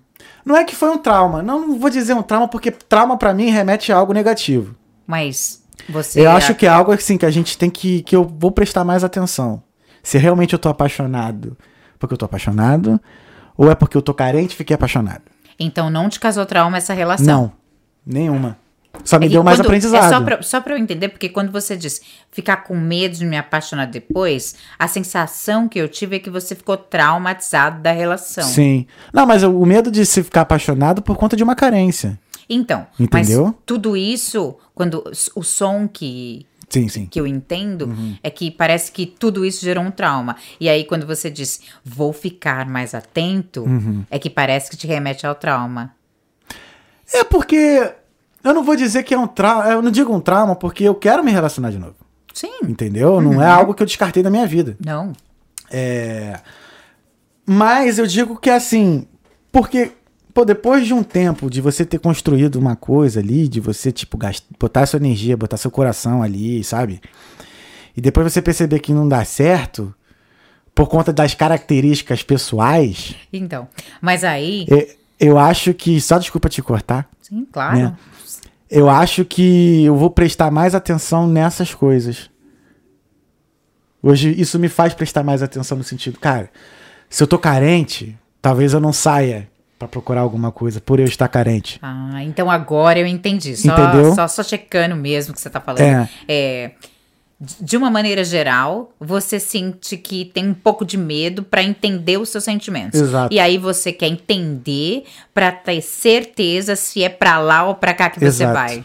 Exato. Poxa, muito bom, hein, Thales? Você acabou se conhecendo muito mais É. com isso, né? Aham. Porque eu sempre fui uma pessoa de me apaixonar. Aham. Sabia? Você assim, é intenso. Uhum. Escorpiano. Então, assim. E ao mesmo tempo, eu sempre fui muito de sofrer. Porque você é intenso, aí você sofre Entendeu? no amor, sofre no sofrimento. Poxa, mas que bacana, Thales. É. Uhum. Que bom que você foi se descobrindo tudo aí, né? É, e hoje, assim, eu consigo falar mais disso. Porque até então, sei lá, na minha adolescência, por conta de eu ser assim, eu era muito zoado. Porra, demais. Superou o trauma, não é um trauma Não, mais. não hoje, eu- desculpa o verbo, mas hoje eu, largo, eu larguei o foda-se mesmo. Desculpa essa Não, tá comunicação ótimo. violenta. Mas você... Porque, cara, é aquilo, quando você tá sozinho, quando realmente o bicho tá pegando e não Hum. tem ninguém que vai te ligar ali, porque ninguém tá sabendo o que você tá passando, aí que você se descobre realmente quem você é, sabe? E sei lá. Então, Então você acredita que é na solidão que você consiga se descobrir. E aí ir pra também, vida. Não, não só na solidão. Às... Tem mais fatores. Tem, tem mais fatores. Entendi. Às vezes, é, relacionando com outras pessoas que você Eu também acredito, né? Que a gente só existe a partir do outro. Uhum. Mas viu, Thales? O que, que a gente teve agora? Empatia. Eu ouvi você. Eu ouvi tudo. Eu ouvi a sua história, a história da sua mãe, as dores que você tem, os traumas que você curou, os medos que você tem. Hoje é tranquilo, tanto que hoje é tranquilo falar disso, porque se fosse, sei lá, uns seis meses atrás, eu tava debulhando em lágrimas aqui. Acredito. Mas é isso que a gente não tem. Empatia. A gente não ouve. A gente quer resolver o problema. Eu quero pegar tudo que você passou, colocar num saco de lixo, e ó. E aí, quando a gente faz isso, a gente menospreza a dor do outro. E a gente não sabe. É, eu não, eu, eu não, eu não diria menosprezar. É porque é o seguinte, geralmente quando eu, eu não gosto de gente que reclama. Eu evito o máximo reclamar de tudo, de- seja qualquer assunto. Aham. Então quando a pessoa vem reclamando, ah, sei lá, meu celular não tá funcionando, não sei o que, eu falei, cara, comprar outro, pô. Isso a reclamação acabou, Mas olha só, entendeu? mas olha só, isso é sobre você, Aham. não é sobre o outro. Sim, não, eu Porque assim, sei. cada um é um. Aham. Eu posso reclamar porque é um meu método Uhum. de existir. E aí tem alguma coisa que te incomoda quando o outro chega fazendo isso. É porque eu não, eu não gosto, eu reclamo, óbvio, sou ser humano, eu reclamo. Mas eu não gosto de ir até outra pessoa e reclamar. Eu gosto de chegar e falar assim, cara, eu tava puto com um negócio aqui e resolvi, tá, a solução foi essa. Mas e tá tudo bem, porque é sobre o que você gosta, não eu. Não o outro. Uhum. Sim, sim. E é isso que a gente não observa. Porque a gente não observa. A gente julga. Uhum. Você acabou de dizer pra mim, eu não gosto de gente que reclama. Mas peraí. Tem alguma coisa aí que tá incomodando. Ó, vai olhar pra você, Thales. Porque eu reclamar no que te interfere. O pupilo reclamar no que te interfere. A Tem energia, alguma coisa que tá ali. Não sei, eu acho que. Por exemplo, quando eu tô assim, reclamando demais, principalmente quando eu tô programando, né? Quando eu tô desenvolvendo alguma coisa. Aham. E aí eu vejo que, que o negócio não tá funcionando. Aí eu começo a reclamar do computador, começo a reclamar de tudo, eu simplesmente paro, largo tudo e vou dar uma volta. Então, Porque a energia que fica em volta vai... de mim já então, me, me tem um cega. sentimento ali, tem uma Aham. necessidade que você não tá conseguindo ser atendida. Aham. Porque toda agressão é uma expressão trágica de uma necessidade não atendida. Toda agressão é uma expressão trágica de uma necessidade não atendida. Uhum. Todo comportamento ele expressa uma necessidade. A questão é, a gente não sabe dizer, sentir, identificar e pedir o que sentimos, porque daí a gente volta lá. Educamos crianças sem espaço, crianças que viram adolescentes rebeldes, que não sabem falar, inseguros, que só sabem obedecer, que é um problema ter só obediência. Obediência. Não tô falando de limites, são coisas distintas. E aí chega numa ida- idade adulta, frustrado, sem saber o que falar. E aí só tem duas palavras que definem o ser humano: tô feliz, tô triste. E o que, que tem no meio? Tá frustrado porque tá se sentindo diminuído porque aonde tá. A gente não sabe. A gente não foi educado. E aí, a CNV trabalha exatamente isso. Quanto mais empatia, mais autenticidade você tem. Sabe por quê? Quanto menos eu julgo, mais perto de mim eu vou ficando. Eu olho, mas não tem nada, não é meu. E vai. E o pensamento vai, sabe? E aí tem sempre um julgamento. O problema é quando o seu julgamento vira verdade absoluta, como todo mundo faz. E a gente vê tanta violência. E hoje em dia você consegue dizer o que é violento e o que não é violento? Não. Porque a minha violência. Depois da nossa conversa, então, é que eu não, Não, sei mesmo. porque a minha porque- violência ela é justificável. Aham. A partir do momento que eu me sinto invadida. Uhum. Já é um absurdo, já é violento. O que, que é não violência pra você? O que, que você entende como não violência? Quando algo que você, nós, ou eu, falamos ou fazemos, ela não agride a outra pessoa ou faça com que a outra pessoa se sinta agredida Super o que você falou. Agora pensa em tudo que você fala. O carioquês agora falando assim. Assim. ah, cara. Entendeu? Tem coisa, às vezes eu me arrependo diariamente das coisas Pois que eu falo. é. Às vezes do jeito porque a que gente não pensa pra falar. Eu era uma pessoa muito reativa. Não, várias vezes, até com o pupilo mesmo. Toda hora eu, ve- eu falo. A gente tá aqui. Você conhece que tem dois meses, né? Aham. Às vezes, por eu ser mais velho ainda, sei lá, às vezes me comporto meio que paizão do pupilo, né? Aí, por exemplo, ele, do- ele- quando ele dorme aqui em casa, ele dorme aqui no sofá. Aí, eu, tipo, eu chego assim, o bagulho tá desarrumado. Qual é, pupilo? Desarruma aí, não sei o que. Ele, não, mas eu já arrumei. Não arrumou não, que semana passada tu não arrumou. Aí, sabe? Que é uma outra coisa, Aham. porque a semana passada foi a semana passada. Sim, sim. E a gente deveria lidar com pessoas por situações. Mas depois eu vou lá e peço desculpa pra ele. Você repara, Não, né? Você daí desculpa, repara, repara. Não, é- é- a gente não lida com as pessoas por situações. É. A gente lida misturando tudo e aí vira uma bola de neve e aí eu explodo no outro. Eu não sei tratar aqui, ó. Poxa, Lucy, você chegou cinco minutos atrasada. Nossa, Thales, você me desculpa? Tá tudo certo. Não, tá certo. Passou. Done. Aí na next time, eu. Você se atrasa 10 minutos. E aí eu falo assim, Thales, eu não vou poder ficar muito tempo, porque você se atrasa há 10 minutos.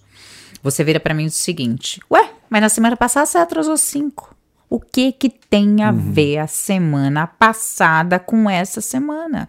As pessoas não sabem tratar de situações porque elas não sabem falar do que elas sentem.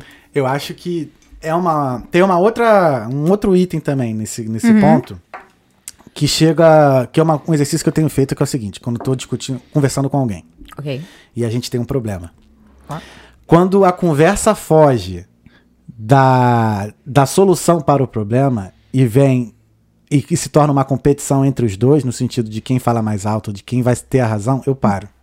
É não, porque ninguém tá ouvindo, no- um tá ouvindo o outro, né? Porque é uma competição, eu não te ouço, você não me ouve. Fu- Fugiu o tópico. Foi, foge o tópico. Que é, que deixa. O problema passa de ser. Deixa de ser o, o ponto, né? Focal.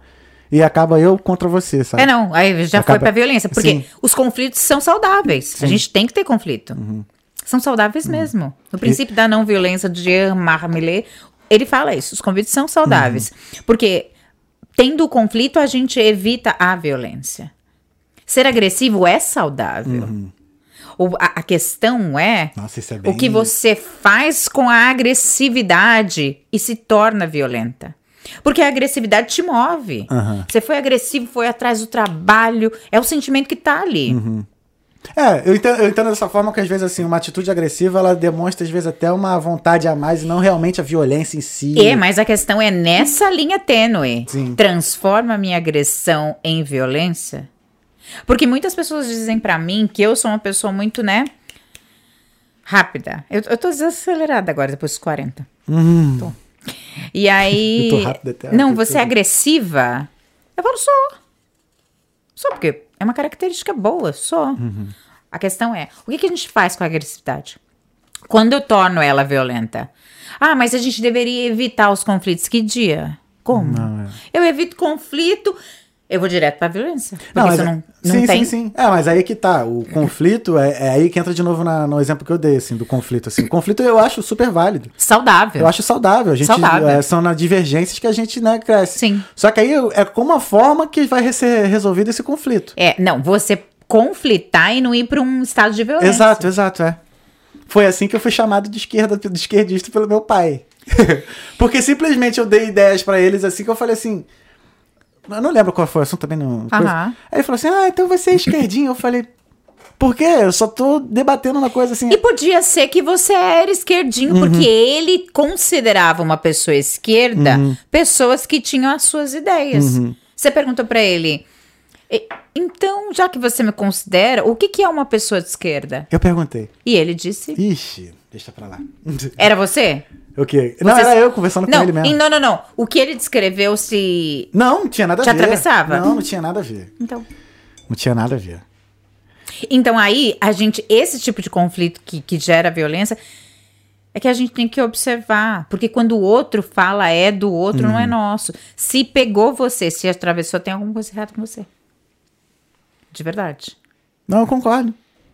E aí, qu- quanto mais Eu eu, vou vivendo na nas relações, Uhum. eu vou observando o tanto que eu já tornei a minha agressividade violenta. O tanto que os meus conflitos viraram violência.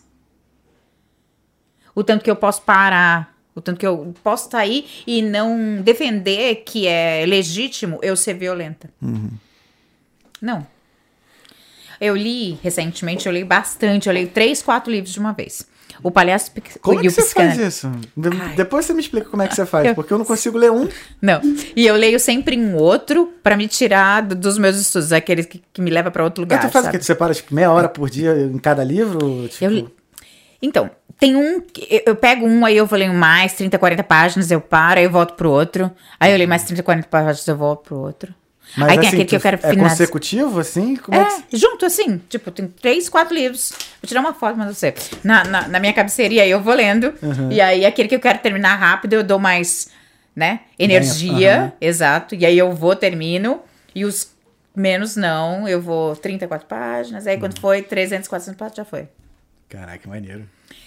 E aí eu perdi aqui a linha do que eu tava falando. Era que você acabou de ler um livro e que eu perdi também, Pupilo. É do Christian Duncan Isso. e do o palhaço psicanalista. isso, e aí ele fala, ele fala muitas coisas sobre a gente não ouvir o outro. Uhum. A gente desconsiderar o outro. A gente não Ridicularizar. não in- Ridicularizar. não, isso aí já é Padrão. pupilo, nossa. Eu recebi uma reclamação outro dia de uma amiga que parecia que é o seguinte, eu só gost...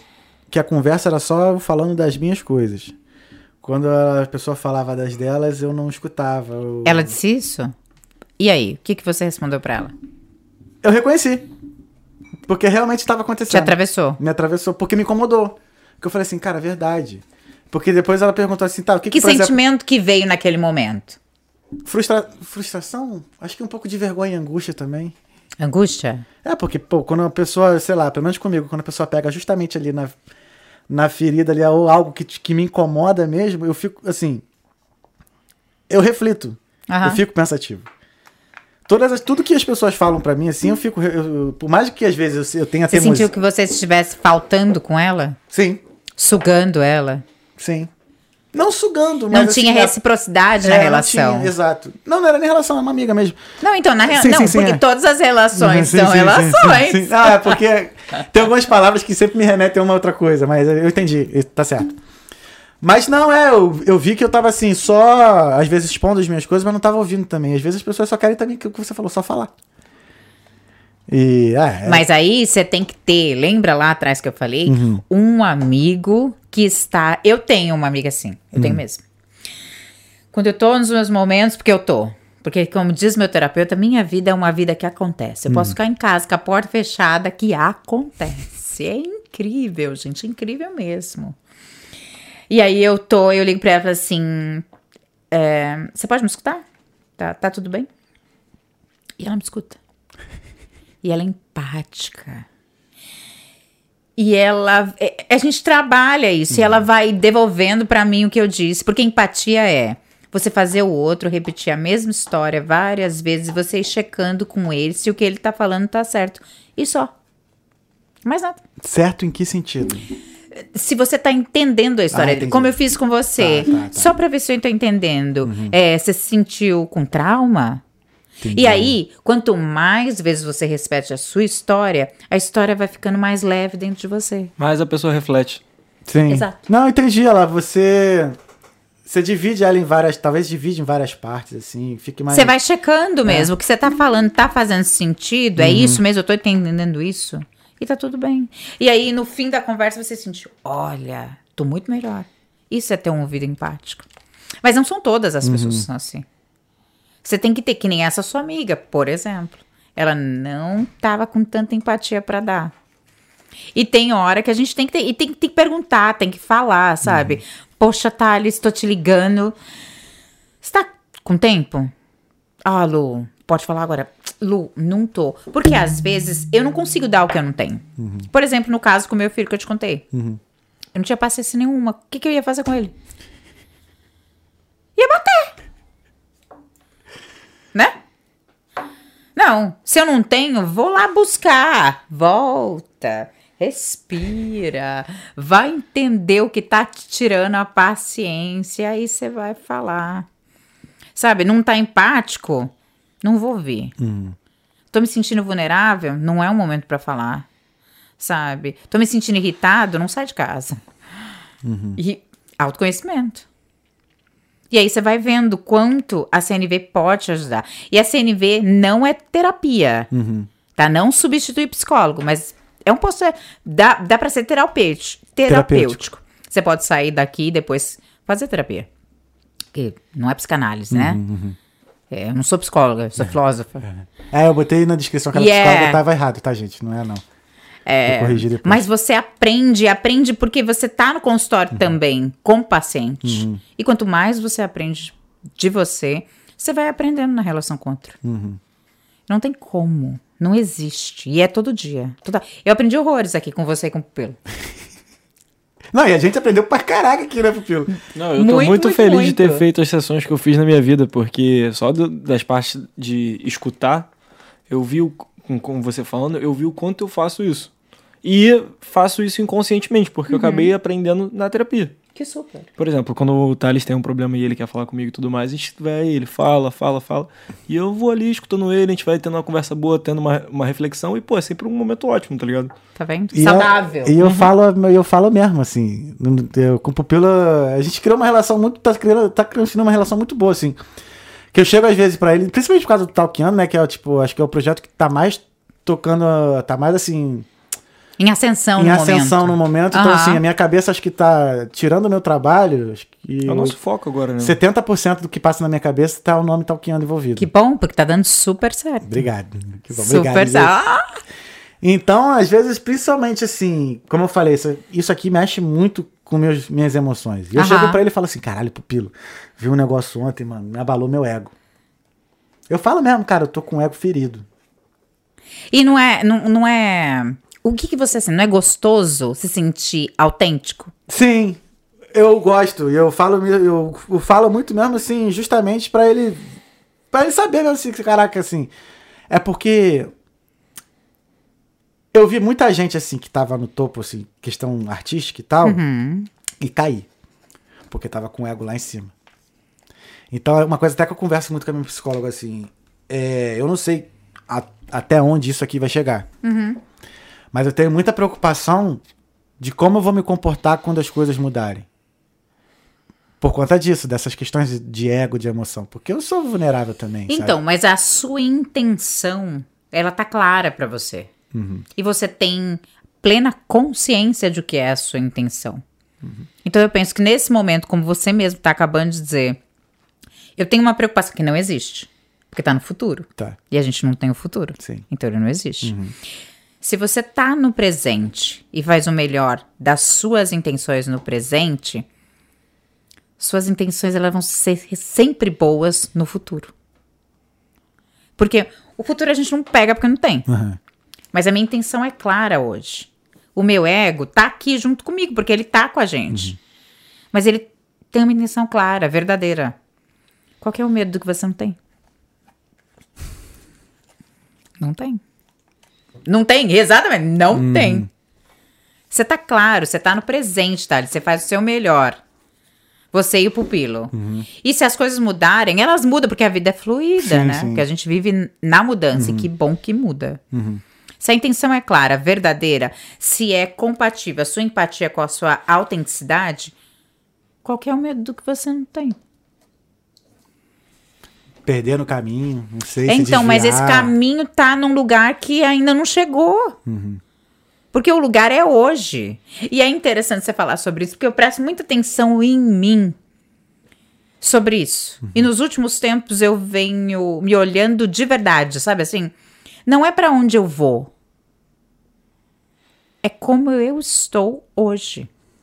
Se você pergunta pra mim hoje, Luz, como é que você está? Muito bem. Com contentamento. Feliz. Você chegou onde você quer? Hoje, sim. Porque é sobre hoje. Eu tenho amanhã? Não. Semana que vem? Não. Porque a vida muda. E muda mesmo. Então, um medo que não existe não é meu. Tá. Às vezes a gente tem umas aflições que passa, né? Aí você passa e fala: opa, volta aqui. Volta aqui. Tem que estar presente. Eu pratico todo dia. Porque no futuro eu não tenho. De É. verdade. Uau. que, que foda. Aula de filosofia, filho. Aula, filho. Nossa, esse episódio tá incrível. Não, mas olha, Epitáfio, um filósofo, ele falava o seguinte. É bem interessante a fala dele. Ele falava assim: é, eu não sei repetir exatamente o que as pessoas falam, eu tenho uma dificuldade, eu vou falar nas minhas palavras. Ele falava assim: enquanto você vive, você tá vivo. Então, o presente é a única coisa que você tem. Então, viva o presente. Porque depois que você morre, a morte te tem. Sendo morto, não existe presente. O problema, eu acredito, é que as pessoas pensam no que elas não têm. É. E aí eu Sim. penso, qual é o seu gol? Aprendi uma coisa bem interessante. Uhum. Você tá solteiro? solteiro? S- Sim. Quando você for conhecer alguém, você também, pupilo, não sei não, tá? Olha, não sou... A dica de hoje não é se tá solteiro ou não. O que, que você pergunta quando você conhece alguém pra uma pessoa? Qual é o seu nome? E depois... Oh, e depois? Nossa, cara. Ah, o que que você faz? O que que você gosta? Tá aí, parou. O que, que te interessa que a pessoa faz? Eu mudei. É uma boa Eu pergunta. mudei. Sabe por quê? Sabe por quê? Não, vai, vai, vai. Porque não interessa, Não interessa. o que ela faz. Interessa quem ela é, quais são os hobbies que ela possui. E aí eu mudei. Porque eu também fazia a mesma coisa que você. O que, que você faz? E daí o que você faz? Meu querido, o que você faz é problema seu. O dinheiro que você ganha é problema seu. O status ou whatever é problema seu. A primeira pergunta que eu faço, que hobby você tem? A pessoa já faz assim, opa. Do you have any hobbies? A pessoa, what? É, o que, que você gosta? Ah, eu gosto que todo mundo gosta. E o que, que todo mundo gosta? Porque todo mundo é muita gente. Aí você traz a pessoa pro presente e na primeira pessoa. Aí você já começa com uma comunicação não violenta. Não vamos generalizar, porque eu não falo por todo mundo, eu falo Sim, por sim. mim. E aí, a gente se interessa pelo que a pessoa é e não pelo que ela faz ou pelo que ela tem.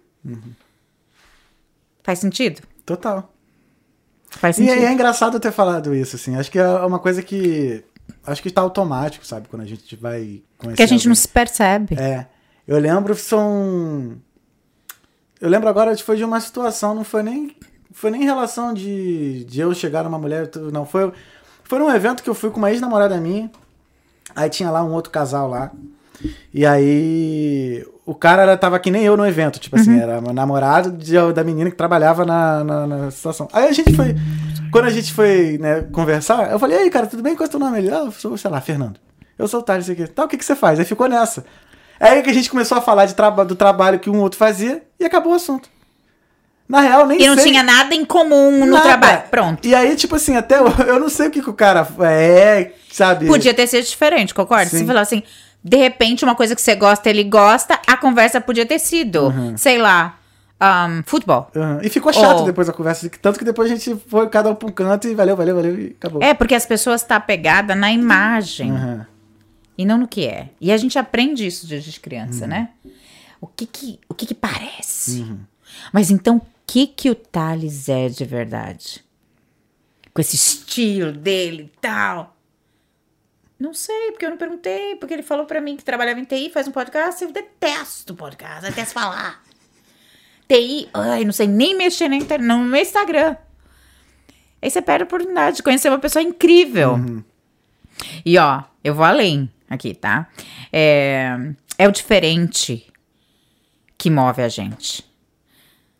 Em coisas comuns no outro, para as relações, quando você acha as relações amorosas, a gente tem essa ideia de que o que é comum. Ah, eu só quero uma pessoa que parece comigo. E você aprende o quê? É. Pouco, né? Bem pouco. Eu escrevi. Mas assim, também é diferente demais. Mas também diferente demais também. Não é sobre isso. Ixi. Landou sério, não é sobre isso. Ó, a escuta é o meio privilegiado pelo qual construímos experiências de intimidade. Intimidade não acontece quando gostamos os dois das mesmas coisas. Ah, consumismo, consumismo um- os mesmos objetos ou temos os mesmos traços de personalidade. Isso é simpatia, não empatia. A intimidade acontece quando compartilhamos dúvidas, incertezas, crises e diferenças. Isso, daí, você vai no long way para intimidade, para as relações. Você pode ter uma coisa ou outra em comum, mas se eu tenho tudo em comum com você, vai aprender o quê? Agora, quando você não tem coisa em comum comigo, eu vou ter o quê? Empatia, porque eu vou ouvir. Nossa, o Thales passou por isso, fez teatro e trabalhou. Cara, e teve um momento da vida dele que ele ficou parado e não sabia o que fazer. Que ele teve uma situação lá com a mãe quando separa. Não, e aí eu vou pra outro lugar, porque é uma vida que eu não sou. Agora, tá, nós dois trabalhamos em TI. Nós dois temos um podcast. Nós dois gostamos das mesmas comidas. Nós dois somos vegetarianos. O que, que a gente aprende? De diferente. Fica difícil mesmo. Te levo pra onde? Você me leva pra onde? Nós dois não gostamos de tomar sol. Mas, por exemplo, se eu. Vou fazer uma brincadeira. Você é vegetariana ok. e eu não sou. Ah. Aí já é um conflito. Porque, tipo, Não, se, eu- que se eu não. conflito? Por exemplo, se eu não comesse comida vegetariana, a gente não iria pro mesmo restaurante. Como não? Hoje tem só- uma. É só um exemplo. Uma. uma... Eu sei que tem coisa, mas seria assim. Eu tentei, eu tentei ser exagerado, mas não deu certo. Não. É. Não deu. Não. Não, não, não, não, não. Porra, Por exemplo, ó, Ó, você, eu, não, eu não poderia te levar na churrascaria. Como não? Senão. Caralho, eu não consigo fazer o exemplo. Porra, Monark. Eu discordo. Não. Manaca, eu Como não tem, não tem salada na banana. churrascaria? Verdade. Ah, mas aí que tá, aí já entra um outro conflito, não é porque vegetariano, Que porque come salada. Hã? não tem uma parada dessa que. Não, não tem. Você tá se complicando. Invenção. Eu tô me complicando, Tá, deixa eu tá, ficar, tá. vou ficar quieto. Mas deixa eu ouvir, entendeu? deixa eu ouvir. Não, não, mas você entende onde você vem. Você entendeu, tá? entendi, entendi. É, eu acho interessante o outro virar pra você e falar assim, mas a gente é tão diferente. Eu falo, ai, que bom. É porque eu. Eu encerrei uma relação por conta desse argumento. Dá diferença? Sim. Não, você encerrou por outro. Também. Tinha uma coisa lá atrás que não era diferença e você colocou. Olha, Achou o motivo. tô sendo, tô sendo julgadora, tô julgando ele. Ai, gente, esquece, É, esquece. é. Não, não foi por isso. Só chega um pouquinho o microfone mais perto de tudo. Não foi por isso, tá? Uhum. Você encerrou essa relação por uma outra questão. E aí, você não queria falar dessa questão, você colocou assim: somos diferentes. E tá, tá tudo melhor, é melhor fazer isso mesmo. É por que se encerrou? Porque a gente é diferente. Todo mundo é. Uhum. Acredita? A minha filha é diferente de mim. Minhas, minhas irmãs. Você tem irmãos? Tem dois. São iguais? Nossa. Ai, eu achei, achei que fosse. Não. Sou. Nossa, Ai. acho que eu sou dif- o mais diferente dos meus irmãos, ainda o Túlio e o Thiago ainda são parecidos. Eu sou diferentado. Tanto que eu tô aqui, eles estão lá. Eu sou. Mas todo mundo é, Thales. Todo mundo é. E aí eu acho que as relações, elas são muito mais saudáveis quando você entende que o outro é diferente e pode te beneficiar. Mas só é possível se você tem escuta. E ter escuta é privilégio. É privilégio. Você é privilegiado se você consegue ouvir o outro. E eu tô te falando porque eu era essa pessoa. Até hoje eu sou, né? A gente vai trabalhando. Eu Sim, tô sim. aí no, no trabalho. Constante, que eu sinto que eu não sei nada ainda. Mas é diário, sabe? Você vai ouvindo um, você vai ouvindo outro, você vai, então tá. Mas então não dá pra eu abrir a boca pra falar que, sabe? Gente que eu não conheço, eu nem abro a boca mesmo. E- Meus amigos, eu falo, você gostaria de ouvir minha opinião? Mesmo quando você tá dividindo alguma coisa com comigo. Você gostaria de ouvir o que eu tenho pra dizer? E se você dizer não, eu fico super tranquila. Porque é sobre você, não é sobre mim. Então, assim, você tem menos julgamento, você fica mais livre, você entende o que você precisa. Às vezes eu fico. Esse final de semana mesmo foi um final de semana desses. Eu- A pessoa tava comigo do lado, a gente viajou junto, eh, falou uma coisa, fiquei irritadíssima. Ah, sabe assim? Ah. Eu falei, opa, peraí, volta. O que, que, que, que, bateu aqui que não foi do jeito que você queria? Entendi, respirei. Voltei, tranquila, sabe assim, tranquila? Depois de uns 10 minutos, tá? Não foi assim tão rápido. Uhum. Falei assim, então, mas poderia ter sido desse jeito? A pessoa disse assim pra mim, não, poderia sim. E aí eu percebi que não tinha nada a ver comigo. Que era a história que a pessoa tava contando. E que sim, ela poderia ter feito desse jeito, genuinamente, sabe? Aí você vai aprendendo mesmo. Deixa o outro viver, deixa o outro existir, vai ver sua vida.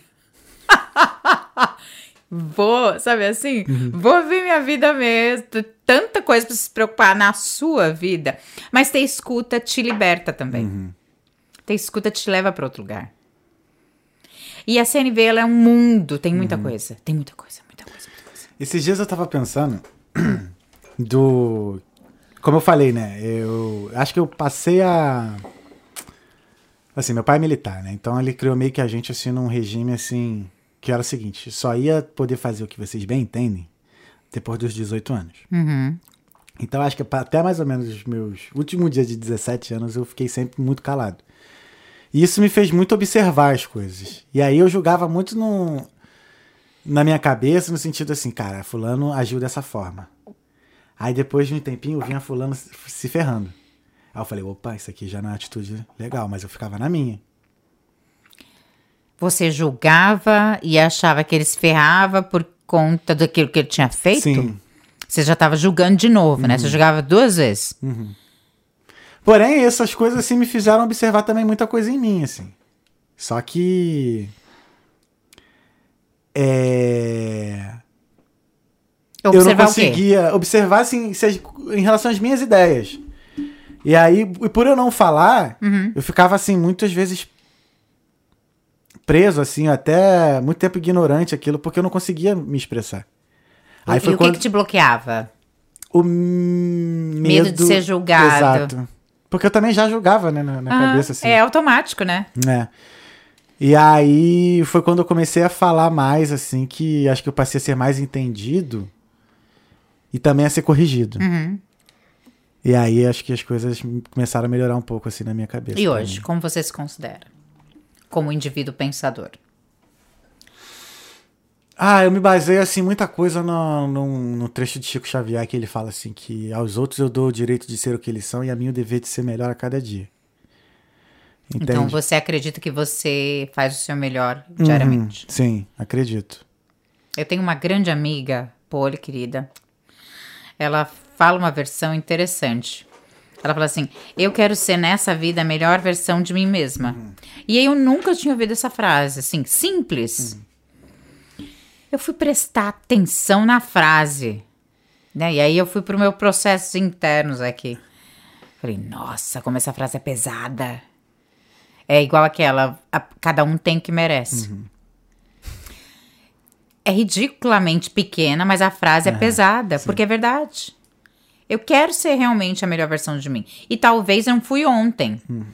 Eu ainda fiz algumas coisas reativamente e reparei algumas coisas, mas estou no caminho para ter menos reparações possíveis. E faz todo sentido isso mesmo que você disse, né?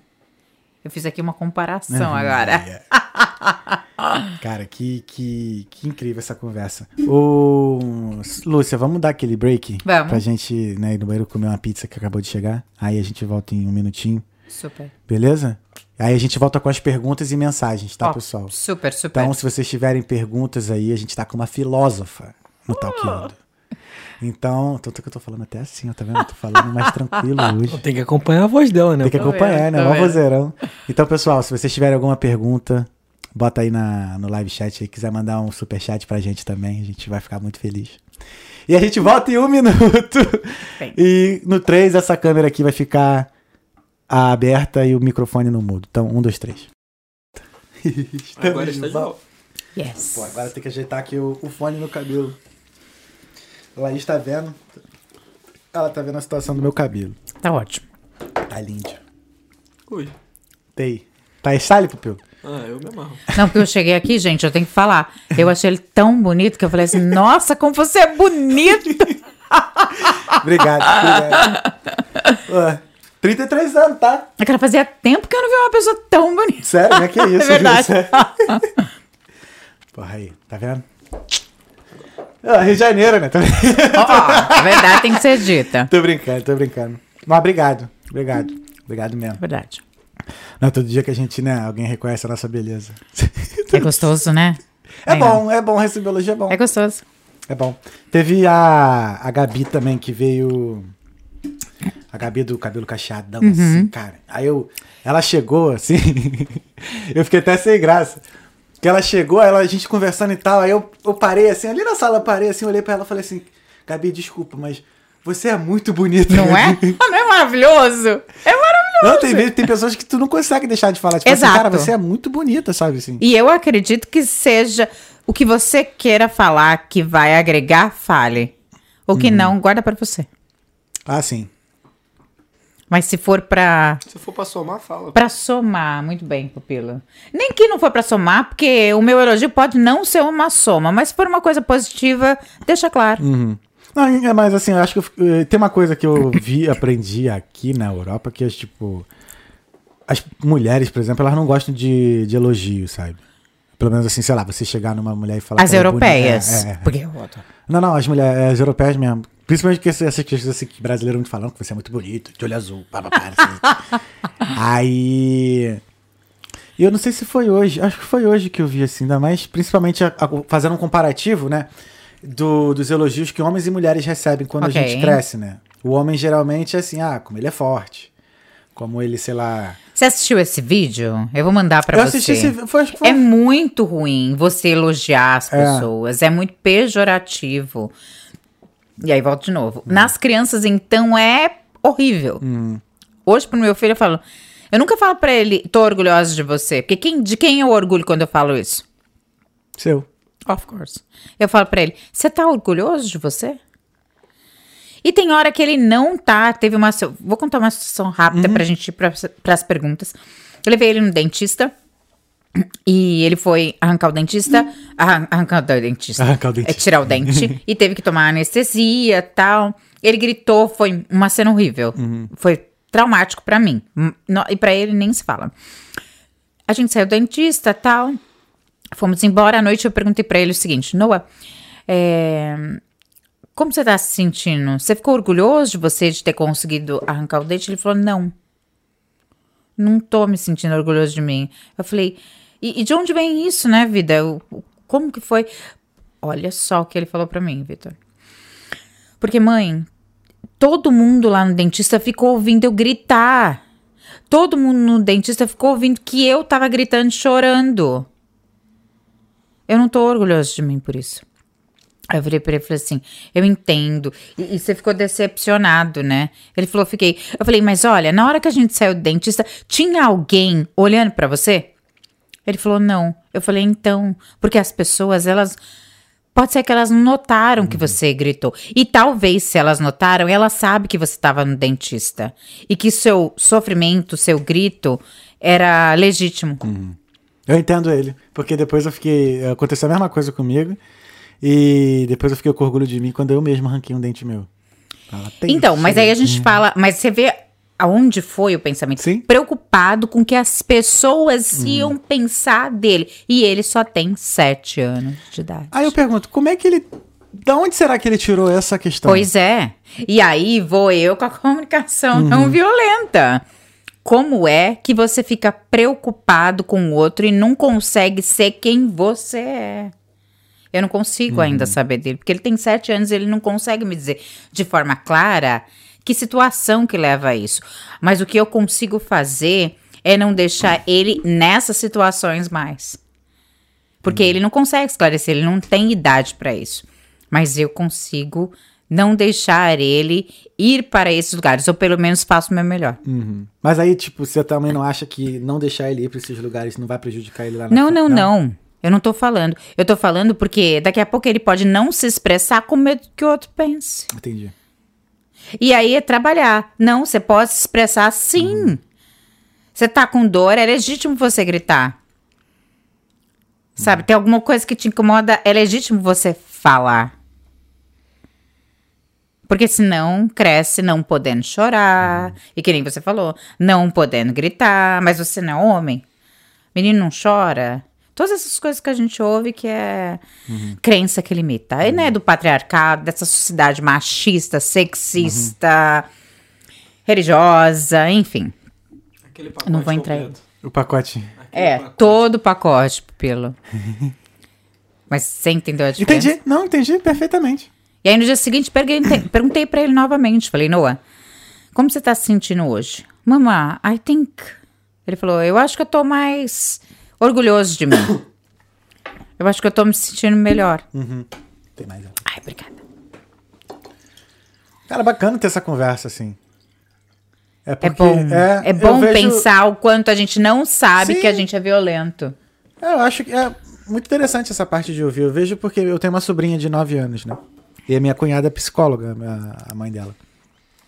E ela sempre falou que ela conversava com a Bela, né? Que ela conversa com a Bela até hoje, né?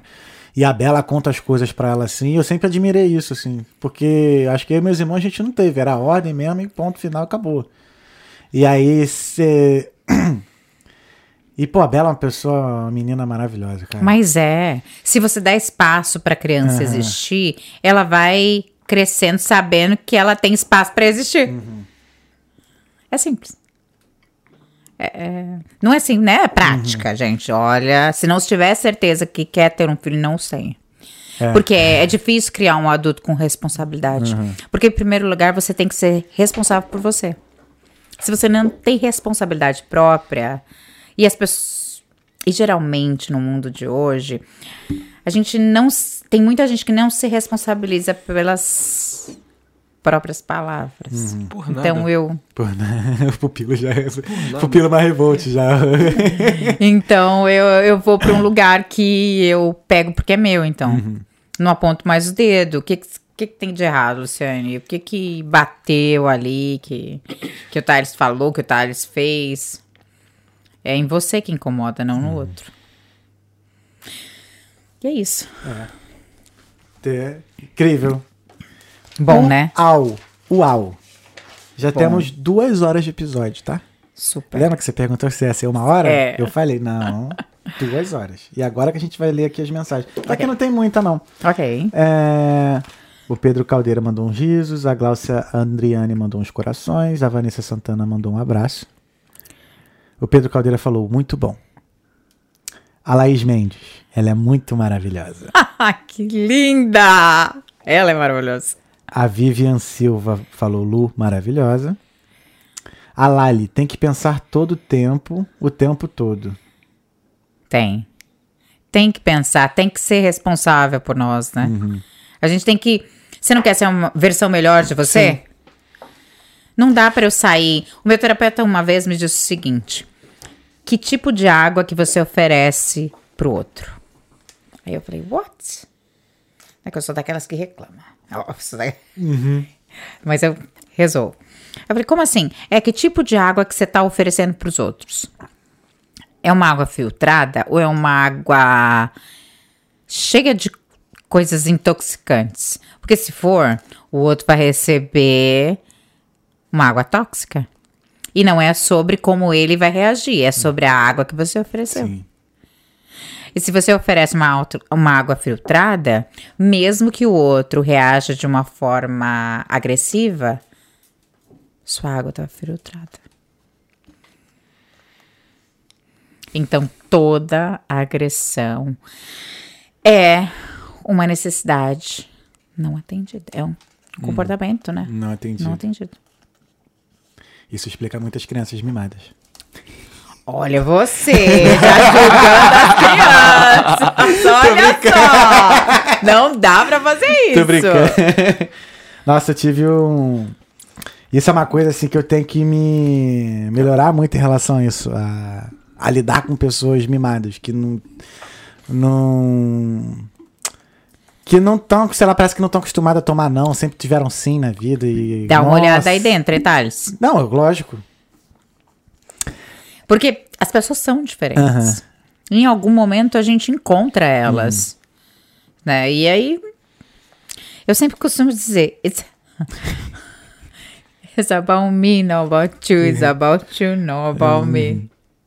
Entendi. Mas eu acho que ah, com empatia eu aprendi a ser mais autêntica, a julgar menos, a entender o que eu preciso e amar mais as outras pessoas. Nossa. E, e- e nem falei da compaixão, senão a gente vai ficar horas aqui, que é outra coisa. Não, você vai voltar aqui que eu sei. Não, tem muita coisa. Uhum. Tem muita coisa, tem muita coisa. Eu falei do básico do básico. Sabe? Não, esse aqui hoje a conversa é mais para as pessoas te conhecerem. É. É.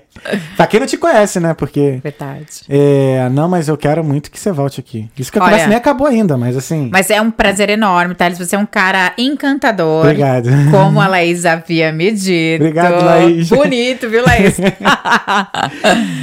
um prazer enorme. Pupilo, você também. Pera, não acabou não, tem mais mensagem aqui, ó. Calma, não precisa se, se despede ainda não. Calma aí, calma aí, ó. Ângelo Oliveira. Autoconhecimento é prática ou um estilo de vida? Cara, boa pergunta. Autoconhecimento. Hum, eu não sei se eu vou falar que é um estilo de vida, porque a gente faz um estilo de vida. co- como que. Eu acho que é- são as duas coisas. É praticando um estilo de vida. Porque não tem como eu ter um estilo de vida se eu não praticar. Né? Se eu não tiver autoconhecimento, como que eu tenho autoconhecimento? Vou fazer uma psicoterapia. Então, e aí eu tenho uma opinião, que é a minha opinião, hein, gente? Não consigo chegar em outro lugar se não for além. Não consigo chegar no autoconhecimento se não for pela psicoterapia. Eu não consigo. É, hoje eu percebi que eu também não. Você pode agregar É. o que vem de fora depois, que nem Uhum. eu fui lá e busquei a CNV. E nossa, meu mundo buf, foi pra outro lugar mesmo. Mas sem a psicoterapia, você pode buscar tudo que tá fora. E tá fora vai curar o que tá dentro como? Eu não não consigo. Eu não consigo entender se alguém. Eu tô super aberta, tá? Tô super aberta. Se alguém um dia me disser que tem como, não tem. Você lê lá Gandhi. Se você lê, eu tô lendo um livro do Um Coração Sem Medo, incrível. Um livro que fala sobre compaixão. E ele trabalhou com o Dalai Lama. Os caras falam, não tem como. Tem que ter autoconhecimento, você tem que ter que vir daqui pra fora, não tem que vir de fora pra dentro. Não tem como eu acreditar numa coisa que eu não vejo. Eu acredito em mim a partir de mim. Você acabou com o conceito da fé. Ui, sou sorry, eu não vou entrar. não vou entrar aí. Deixa pra próxima, então. Uhum. Então, é basicamente aí. Ah, Pupila, aguarde aí que tem mais aí nos próximos episódios. Ai, ai. Que incrível, cara. Que maneiro. Que Demais. bom, que bom que vocês gostaram, que bom. Ângelo um Oliveira. prazer aqui. Ela é ótima, falando que você é ótimo. Obrigada. A Vivian Silva mandou uns hahaha. A Cíntia Costa. Lu, tive a oportunidade de trocar algumas conversas com você. E em uma delas me marcou muito quando te descrevi em uma situação que tive com uma ex-roommate o que eu achava que ela pensava sobre mim. E você me disse. E você já perguntou claramente a ela sobre isso? E eu disse que não. E você me disse que o importa. Que o, você me disse que o importa, acho que é o que importante, é o que eu penso sobre mim. Foi libertador. E sobre não ouvir com atenção plena as queixas do outro, às vezes me comete também. Thales. E eu me sinto envergonhada quando me chamam a atenção sobre isso. Ai, que linda! Tamo junto, Cíntia. Ai, que linda. Bacana, obrigado pela mensagem, Cíntia. Obrigado Olha, obrigada mesmo, porque você descreveu aí e foi uma conversa, foi uma manhã. Uhum. A gente conviveu muito rápido, eu e a Cíntia. Uhum. Ma- mas é isso que eu falo. Se eu posso. Se eu posso contribuir, Uhum. não é ajudar, porque eu não vou resolver esse problema.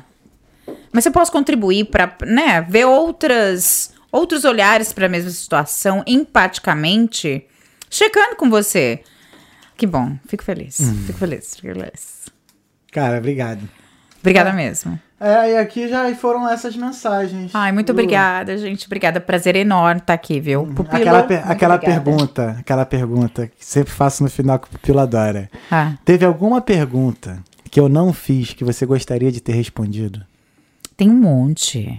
Tem várias. Como assim, Thales? Pergunta logo pra uma filósofa. Não, hoje, hoje a gente tem uma filósofa na mesa, filha. Essa daí. A primeira filósofa do Talkando. Que eu saiba, né? Que tem gente. Talvez, não sei se alguém veio aqui e não falou. Mas. E aí? Agora, então, uma coisa que eu não perguntei Agora, que você. faço uma pergunta eu pra você. Toda. Favor. você também, Pelo. Pra você também. É, de- desse assunto, dessa conversa, o que, o que ficou? Numa frase. O Empatia. que ficou pra você e o que ficou pra você? Empatia. E você? É, Uma eu- frase, uma palavra. Phil. Uma palavra? É. Ah, empatia. É empatia, padrão. Pronto. Empatia.